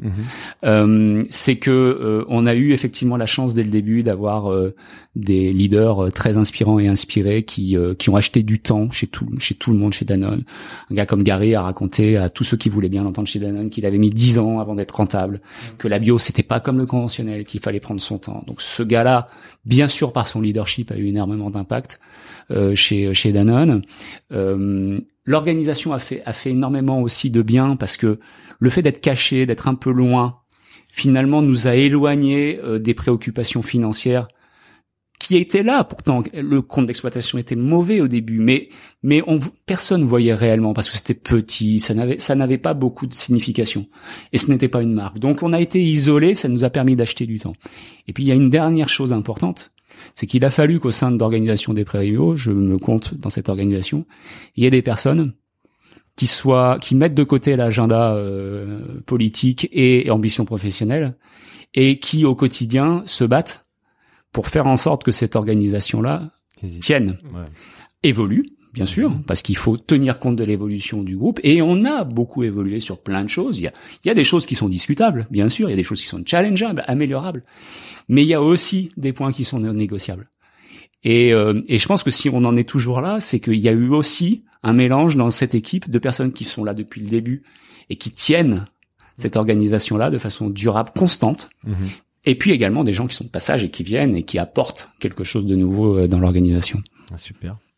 Et tout à l'heure, tu nous parlais de la marque en fait et de et de bah, de la façon de, raconter des histoires et de, et de, et de véhiculer l'image des marques auprès des consommateurs qui est un peu différente de, de, du traditionnel. Euh, Est-ce que tu pourrais nous parler un peu plus? Parce que on voit un, un, un, discours qui est, qui est, très décalé entre guillemets. Euh, on, on sait même, on fait la, la, remarque, ça nous fait penser à Michel Augustin, oui. euh, qui fait partie de l'univers euh, voilà Danone. Mm. Et, euh, et on a regardé un peu les, dates et on a vu que la création de Michel Augustin date des deux ans plutôt que. Oh non non non non non, on est on est même sur un, une chronologie euh, parfaite. Ah d'accord, vous êtes vous êtes. Euh, Les marques ont été lancées euh, en même temps à deux mois ah. près. Hein. Ah d'accord. Ah super intéressant. Donc en fait c'est pas une vous n'êtes pas inspiré de, de Michel Augustin, c'est vraiment une, une, démarche qui qui est née dès le départ. Oui, en fait on on, on émerge à un moment où euh, où cette façon, on va dire euh, superficielle quand même de branding uniquement. Vous voyez bien mhm, que là mhm. l'histoire des deux vaches est bien plus profonde que ça. Mais cette façon d'interagir avec le consommateur via des marques euh, décalé vient un discours décalé est à l'époque quelque chose qui commence à émerger puisqu'on est on est à l'époque des débuts d'Innocent, on est à l'époque sur les débuts de Michel Augustin, de Les Deux Vaches, de Ben Jerry. Ça inspire de Ben Jerry. Voilà. Donc il est certain que euh, les personnes qui ont été sur le berceau des deux vaches sur cette dimension branding, ces deux vaches, leur discours, il y en a une qui a des, une qui a des lunettes, une qui en a pas, justement une qui apporte tout le côté rationnel, très sérieux, très engagé, très filière, et puis l'autre qui apporte le décalage. Deux joyeuses et, amusantes. les, les, deux joyeuses militantes d'un monde plus bio, comme on, comme on disait euh, au début. Euh, ça, c'est sûr que ça, ça naît d'une de quelque chose à l'époque qui était euh, qui était euh, à, la mode et qui fait que bien sûr on a quelques points de ressemblance euh, avec Michel Augustin. Mais les deux initiatives ont été poussées de façon de façon complètement interdé enfin non indépendante voilà. Mmh. et puis en plus avec des modèles assez différents. Alors L'ironie de l'histoire, c'est qu'on se retrouve aujourd'hui dans le même groupe. Dans le même groupe, euh, mais Michel et Augustin euh, sont partis sur euh, une démarche purement entrepreneuriale. Mhm. Voilà, pas du tout dans un groupe. Et nous, on est partis sur une démarche intrapreneuriale. Et donc, pendant longtemps, en fait, le, le De Vache, c'était la, marque qui faisait, qui portait par les prairies bio. Mm. Mais depuis pas très longtemps, on a une deuxième marque, en fait, qui est faire bien. Tu peux nous raconter l'origine de cette marque-là? Bah, faire bien, c'est c'est pas uniquement qu'une marque pour les réseaux bio spécialisés. Faire bien, c'est l'aboutissement euh, finalement de 12 ans de travail sur les deux vaches, tant sur euh, tant sur la façon finalement de faire les choses euh, que sur le résultat. nous là, dans après la raison d'être, on a trois piliers qui sont slow, dare et care. Mmh. Ça, c'est notre façon de faire les choses. Donc slow, c'est privilégier la qualité le temps, prendre le temps, euh, prendre le temps pour faire les choses, à la, à la vitesse, à la, rapidité, euh, voilà. Le dare, c'est oser, c'est challenger, c'est euh, à chaque fois challenger les statu quo, changer les pratiques, ce qu'on a fait deux trois fois sur plein de sujets. Et le care, hein, c'est pour ça que je vous parle de, de, care quand on commence à parler de faire bien, c'est prendre soin. Et en fait, pour nous réussir, mais ça, c'est très bicorp aussi. Hein. C'est-à-dire que la, la, réussite, on la regarde autrement quand on est une bicorp. Pour nous, réussir, c'est autant le résultat qu'on obtient que la façon dont on le fait avec nos parties prenantes. Ok. Et donc, on accorde autant d'importance, un peu comme Itac et, et, la, et, le chemin pour rentrer à Itac. Pour...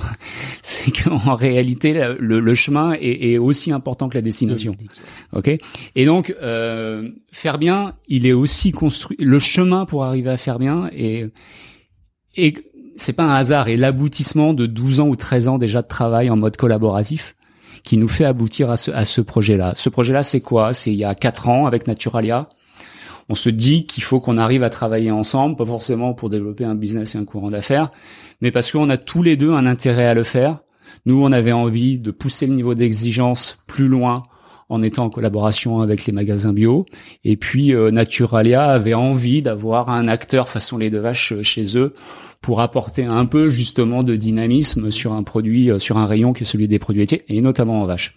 Et donc on se dit comment est-ce qu'on arrive à faire ça ensemble? Et on a, alors déjà ça c'était original puisqu'on s'est posé la question avec un client. Pardon. Euh, on aurait pu le faire tout seul et puis aller voir notre client à la fin en disant tiens bah voilà le résultat qu'on a est-ce que ça est-ce que ça te convient?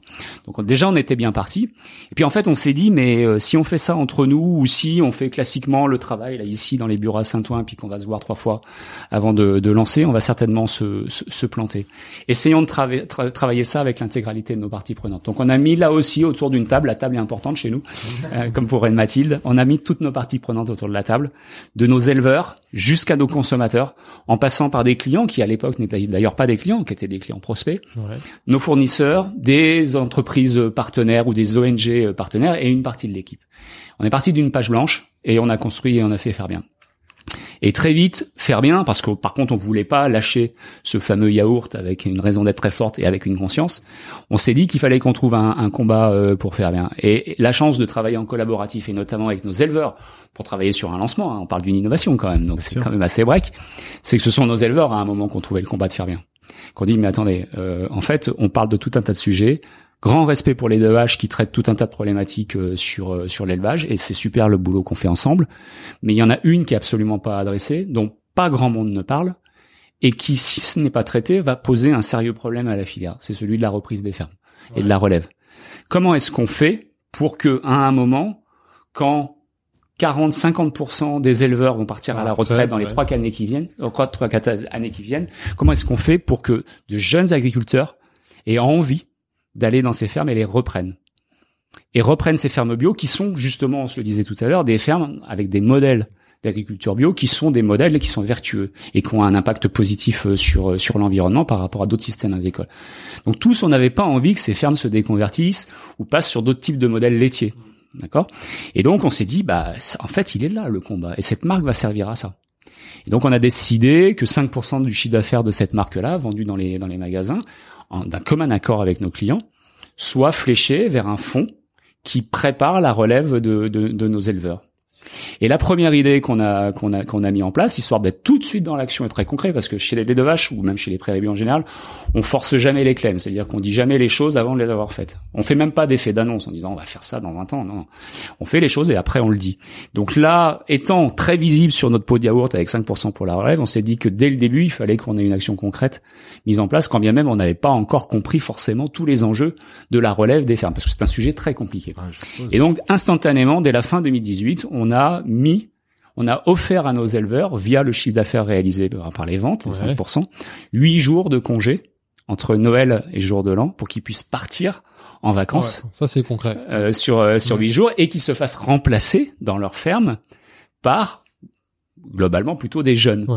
Donc il y a l'idée en faisant ça, il y a c'est coup double, c'est-à-dire que on commence à faire rentrer via le service de remplacement en collaboration des jeunes dans les exploitations, on met en relation des anciens et des jeunes et on permet à nos éleveurs de partir en vacances et donc on fait courir le bruit qui est pas un bruit, qui est une réalité, qu'une laiterie est en train à un moment, alors là aussi on ose, hein, c'est du DER là hein, au niveau de l'exploitation, enfin du système laitier, est en train de proposer une solution de congés euh, pour pour les exploitants, sachant que c'est quand même un des très gros problèmes d'attractivité pour des jeunes. Hein. C'est-à-dire que les jeunes ne veulent ah, plus aller sur l'élevage laitier parce que c'est parce que c'est un métier de dingue avec deux traites par jour, mm. avec pas de vacances quand on est tout seul. Enfin, voilà, donc c'est bien normal au-delà même de la rémunération. Encore une fois, c'est pas que la rémunération sur les mm. conditions de travail. C'est normal que notre, cette jeune génération soit bien moins attirée par par ce métier-là. Magnifique, bravo. Et on parle de la relève. Est-ce qu'on profite pour parler des, enjeux pour la suite? On va parler de la suite, exactement. Euh, on se disait bon, euh, c'est, merci d'abord. On n'a pas encore terminé, mais je profite pour te remercier parce qu'on apprend beaucoup de choses. C'est passionnant ce que vous faites, mais je suppose qu'il reste encore beaucoup de choses à faire. Tu nous parlais des Bicorp. Vous avez euh, obtenu un peu plus des 80 points, je sais pas combien, mm. sur 200. Mm. Donc au-delà même des Bicorp, parce que vous faites pas ça que pour Bicorp, c'est juste un certificat pour pour légitimiser, légitimiser ce que vous faites. Mais mais quelle est ta vision pour la suite, les 5, 10 ans? Quels sont les challenges à venir pour pour les prairies bio Ouais. Bah, t'as raison, mais c'est quand même un bon indicateur. Euh, Bicorp 80 points, un peu plus de 80 points sur 200, ça montre que le chemin est, considéré, un peu de boulot, est considérable. Mais, mais c'est ça qui était exaltant d'ailleurs. Et, euh, et, et, mon équipe, et moi le premier bien sûr, mais l'équipe se lève le matin pour ça. C'est-à-dire que le chantier, il est considérable dans l'agroalimentaire. Et, et, et euh, je vous cache pas, je te cache pas que quand on parlait tout à l'heure de l'arrivée dans l'agroalimentaire, quand même, moi, c'est c'est ça qui m'a fait à un moment tenir dans ce métier de la bouffe. Mm-hmm. Euh, c'est celui de se dire que waouh, en grande consommation, bien sûr. Hein, je parle pas d'autres types de de bouffe, mais en grande consommation, il y a du boulot, mm-hmm. quand même. Mm. Et, euh, et, chez nous, il y en a encore énormément. Donc effectivement, euh, les enjeux pour euh, pour pour les deux vaches, ils sont ils sont multiples. Si on est sur les filières, si on est sur l'attractivité du métier d'éleveur, si on est sur les enjeux filières sociétaux comme le bien-être animal, il va falloir adresser des sujets dans les années qui viennent qui sont des sujets lourds. Et alors là, il va falloir encore plus oser parce que on va peut-être toucher à, euh, à un système laitier, par exemple, qui existe depuis euh, très très, longtemps et qui fait quand même globalement la performance économique euh, du lait pour la grande consommation. Je m'explique. Si on commence à, par exemple, euh, justement travailler sur l'attractivité euh, du métier d'éleveur pour avoir demain des éleveurs, ça veut dire qu'il va falloir changer des choses dans, le dans le fonctionnement et la relation avec les éleveurs. Cette histoire, par exemple, de huit jours euh, payés, c'est super. Là, on arrive à le faire financer par par d'ailleurs. C'est ça qui est intéressant, par le, la vente de notre yaourt et surtout par des arbitrages sur le compte d'exploitation de notre yaourt. Ça, je l'ai pas précisé tout à l'heure. C'est-à-dire que le produit est pas 5% plus cher. Ouais. Je parlais de faire bien tout à l'heure. Ah, d'accord. d'accord. Ensemble, en collaboratif, on a décidé de cuter, de couper un certain nombre de coûts classiques dans un compte d'exploitation d'un produit de grande consommation. du marketing. Pour justement driver l'argent un peu plus euh, vers les filières. Et donc, notamment, promotion, PLV, marketing ont été réduits de 5% pour envoyer les 5% ailleurs. Donc ça, c'est sympathique. Mais si on veut commencer à aller plus loin, si on veut, par exemple, à un moment faire de la traite un sujet moins important, moins bloquant pour nos éleveurs, alors on va rentrer dans d'autres choses. On va par exemple parler, je dis pas que c'est ce qu'on va forcément réussir à faire, mais on va parler de monotraite par exemple, pour faire en sorte qu'il n'y ait plus qu'une traite par jour chez nos éleveurs. Quand on parle de monotraite, il y a un impact économique qui est considérable parce que ça veut dire moins de lait, ça veut dire une rémunération moins importante pour les éleveurs. Comment est-ce qu'on règle ce, ce- cette histoire-là? Donc il va y avoir, et alors et, et je ne vous ai pas parlé du bien-être animal, Mhm. hein, mais si on veut vraiment faire un gros step sur le bien-être animal, et nous c'est notre ambition, on a déjà fait des choses, mais c'est des choses sympathiques qu'on a fait. On n'a pas attaqué le dur. Ouais, Hein, d'accord? D'accord. Mais si on veut commencer à attaquer le dur sur le bien-être animal, qu'on parle de la condition euh, des veaux, par exemple, hein, Ouais, la séparation ou, des ou mères, ou de l'abattage, ça. Mm. ou euh, du nombre du, de la- enfin, du nombre d'années avant de réformer euh, nos vaches. Euh, là, on va commencer à attaquer des sujets qui sont euh, qui sont compliqués et qui vont à la fin, de toute façon, avoir un impact économique sur le coût du litre de lait, euh, du lait de, de, de, de lait bio. Mais de toute façon, il va falloir les adresser ces sujets-là. C'est, Il va falloir réinventer tout, euh, tout un secteur. continuer, et, continuer à réinventer cette et filière. peut-être éduquer aussi un consommateur qui va devoir payer aussi plus cher son produit Oui, laitier. payer aussi, mais il y a alors Oui, ça, c'est dans nos priorités Ouais. également, mais on, on a aussi un enjeu d'accessibilité. Ouais, ouais. Oui, c'est ça. Mais c'est ce qui rend, c'est ce qui rend notre aventure passionnante, c'est qu'en fait c'est extrêmement complexe. Bien sûr, moi je, je refuserais d'arriver à un yaourt bio uniquement destiné euh, à certains, une élite, euh, une élite parisienne qui a les moyens de s'acheter euh, ce yaourt-là. Il faut qu'on arrive à, rester accessible. Donc il faut probablement qu'on challenge nos comptes d'exploitation pour aller mettre l'argent au bon endroit. Mhm. Euh, voilà, ça, ça, ça, c'est fondamental. Il faut peut-être qu'on se pose des questions sur nos recettes pour les rendre aussi peut-être euh, plus, plus accessibles. Et puis on a quand même malgré tout une mission d'éducation consistant effectivement à éduquer le consommateur, à remettre de la valeur dans l'alimentation. Ça, c'est une première chose. Et puis on a un sujet aussi à adresser qu'on va adresser dans les, dans les dans les mois qui viennent, qui est celui de de la consommation en tant que telle. Hein, Est-ce que euh, ça veut dire quoi cher? Ça ça devient cher quand tu achètes très souvent d'un même produit. Euh, voilà. Mais tu peux acheter moins souvent un très bon produit et que donc du coup finalement il te coûte moins cher. On voit dans la viande typiquement euh, aujourd'hui on les est- consommateurs ont appris à consommer moins de viande mais de la viande de On qualité. est tout à fait Ouais. d'accord. Donc là, là, voilà, on est sur ces enjeux-là. Après, sur euh, les recettes, bah, bien sûr que là aussi, il y a un certain nombre de priorités et la route est, assez claire. J'en je- je- j'en parle sans trop en parler, mais le nom de l'entreprise, c'est les Prairies Bio. Donc des prairies bio euh, partent euh, aujourd'hui que des vaches qui pâturent dans les dans, dans les prairies, mais une prairie est capable de, de proposer euh, tout un tas d'autres Autre chose. choses Ah, euh, qui n'est pas obligé de passer par l'intestin euh, d'une va- une vache. du- du- d'une vache.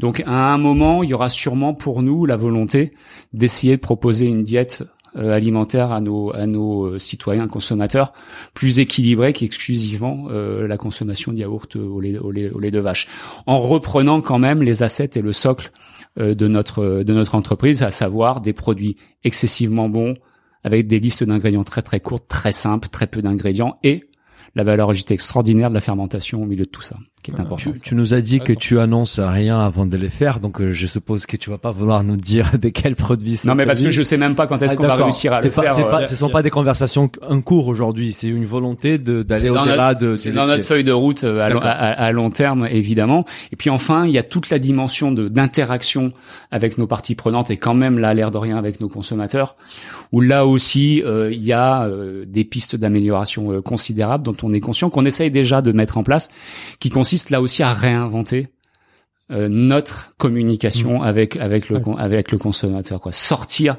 d'une logique de consommation euh, mass média et quand même un peu en influence et en manipulation et rentrer dans une dans une communication euh, beaucoup plus ce qu'on appelle en pleine conscience. Plus sincère. plus sincère et surtout ayant une utilité et un impact. En réalité tout ce qu'on essaye de faire on essaye d'avoir de l'impact. Et notre com doit aussi en avoir. On doit quand notre consommateur reçoit quelque chose de nous ça doit à un moment lui servir C'est-à-dire utiliser les leviers de communication non pas pour créer quelque chose qui peut paraître artificiel, mais vraiment pour mettre en lumière tout ce que vous faites. Parce que c'est vrai que même nous aujourd'hui, on a, enfin moi personnellement, j'ai découvert beaucoup de choses sur les deux vaches et ça serait intéressant de le voir un peu plus sur tous les autres supports de communication et c'est très intéressant. ouais. Exactement. Et puis à faire confiance ensuite à nos consommateurs en, en se disant que de toute façon, à partir de là, du coup, la relation à l'entreprise et à la marque change et qu'elle n'a pas forcément besoin du coup d'avoir un niveau de séduction et de, et de manipulation qu'elle avait euh, jusqu'à maintenant avec euh, avec d'autres types de marques.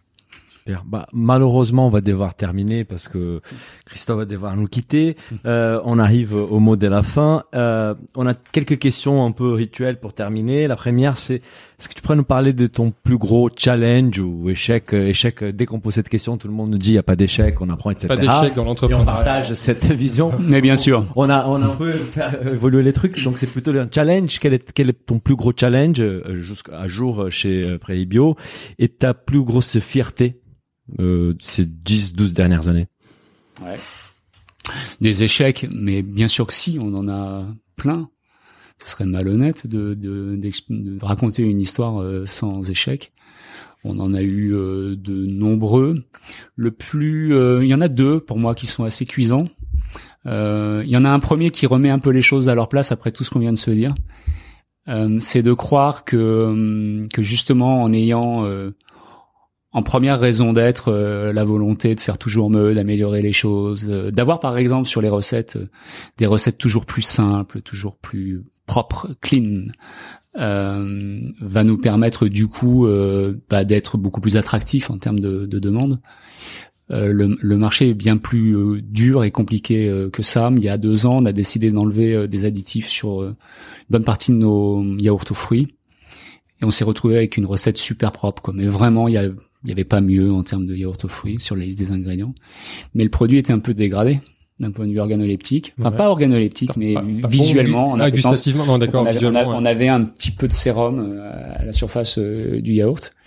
Et on s'est retrouvé enfin, immédiatement euh, en échec sur la demande. C'est-à-dire que notre produit, euh, on l'a moins vendu qu'on le vendait. Quoi.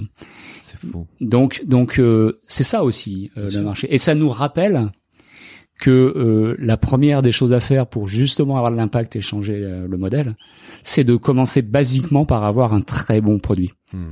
Et que l'un sans l'autre, c'est pas c'est pas possible. Et là, le produit, même si on avait, si vous aviez voulu éduquer le consommateur, il c'était rédhibitoire parce que Ça ne fonctionnait pas. Ouais, ouais. Non, ça ne fonctionnait pas. Donc euh, ça, c'est c'est c'est très intéressant en termes de, de learning. Mhm. Le deuxième aussi qui est, qui, qui me, moi me touche assez, c'est qu'on a essayé de déployer les deux vaches ailleurs qu'en France Ah. et on n'a jamais réussi. Ouais. On n'a jamais, on n'a jamais. Europe enfin, ouais, ouais, ouais, trois initiatives, euh, une en Espagne euh, qui a duré Ah, j'ai dû deux ans. la, la Dos euh, Vacas. Dos à Dos, Vacas. Dos euh, une en Italie, euh, traduit également en italien, euh, et une en Belgique. Et alors l'expérience belge est toujours en place. Je sais pas combien de temps ça, ça durera, mais l'expérience euh, italienne et belge sont, sont arrêtées. Et, euh, et en fait, moi, je n'ai pas réussi à convaincre euh, mes homologues espagnols et italiens de mettre en place une organisation similaire à la nôtre À pour réussir à faire de la même chose euh, dans ces pays-là. Et donc, euh, ces marques-là ont été lancées euh, comme des marques du portfolio de, de Danone Ça Espagne. confirme ce que tu disais au départ avec Et Stonyfield n'ont UK. pas, et n'ont pas été pérennes. Il faut une organisation. À la moindre difficulté et un changement de focus et de priorisation, arriver d'un d'un nouveau sujet, et notamment par exemple en Espagne, de la volonté de lancer des marques de Danone en bio. Mhm.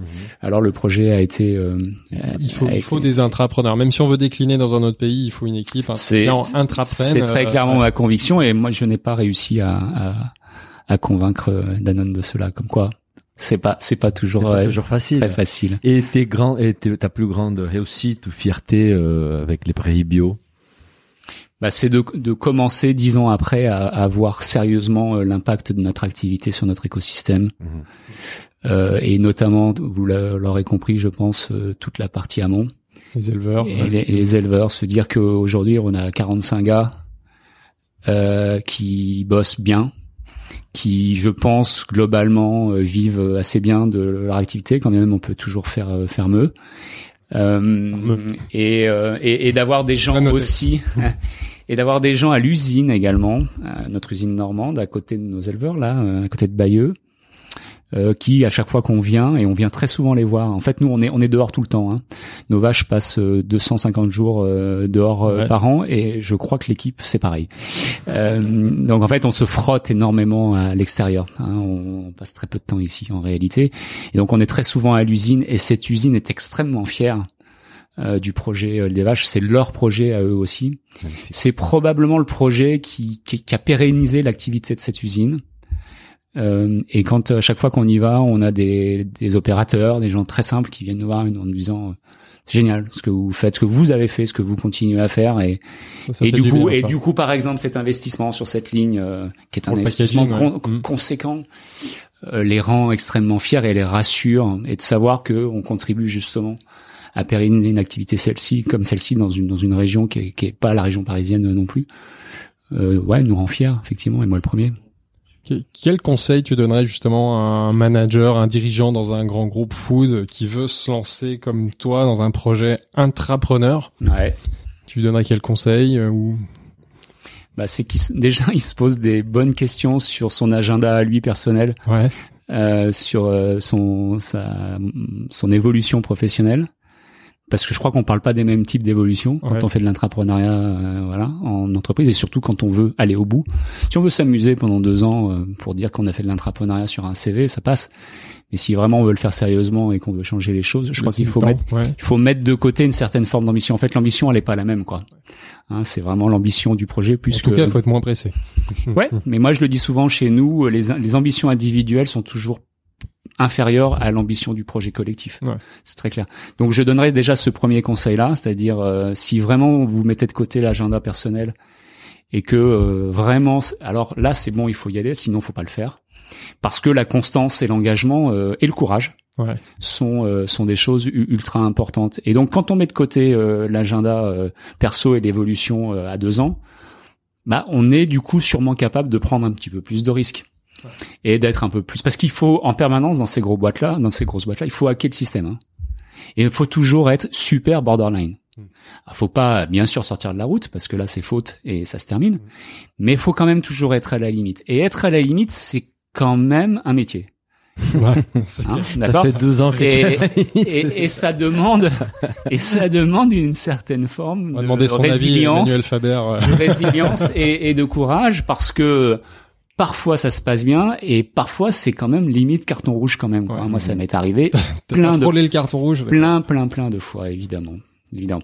Et puis la, la dernière des, des choses quand même, ça c'est pas un conseil, mais c'est la contrepartie du, du borderline et de la et de l'approche un peu particulière, c'est qu'il faut que ça marche.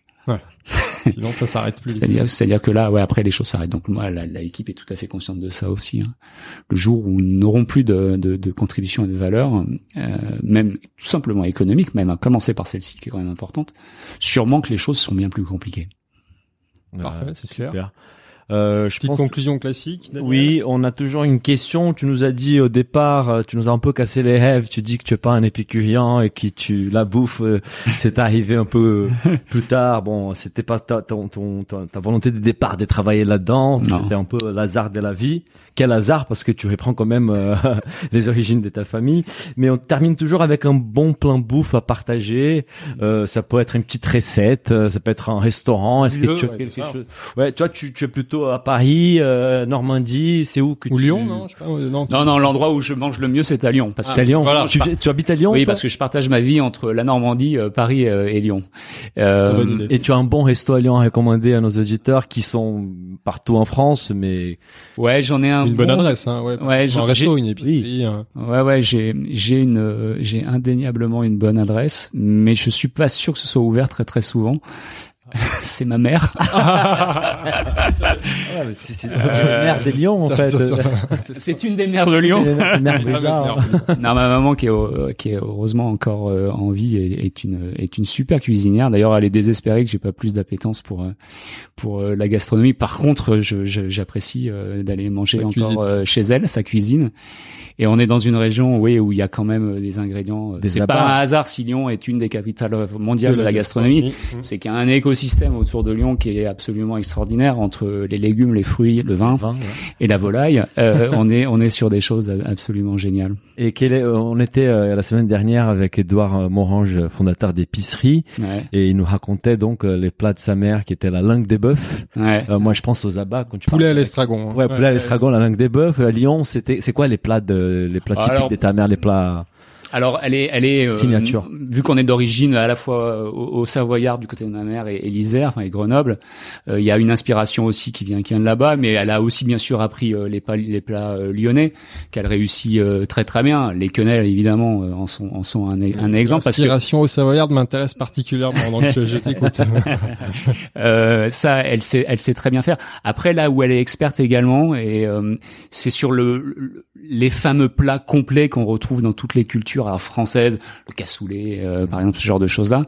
Et alors elle, elle a une spécialité dont, euh, dont je raffole, mais elle a eu la chance d'apprendre ça sur place euh, dans le Maghreb. Et là, au Maroc, en l'oc- en l'occurrence, c'est pas, c'est pas du tagine, mais c'est c'est le couscous. Ouais. Donc c'est quelque chose qu'elle qu'elle cuisine super bien. Et alors là, pour le coup, euh, ça, ça me fait plaisir d'en manger un très bon une fois de temps en temps. Parfait, super. Bah, Merci beaucoup Christophe, c'était passionnant de, de t'entendre et d'en apprendre beaucoup plus sur l'aventure intrapreneuriale des deux H. Merci beaucoup. Merci à vous deux. Si le podcast vous a plu, n'hésitez pas à le noter 5 étoiles sur votre appli et surtout partagez notre podcast autour de vous. Nous vous invitons également à vous inscrire à notre newsletter pour essayer voir les prochains épisodes. Pour cela, rendez-vous sur le site businessofbouffe.com. À, À très bientôt.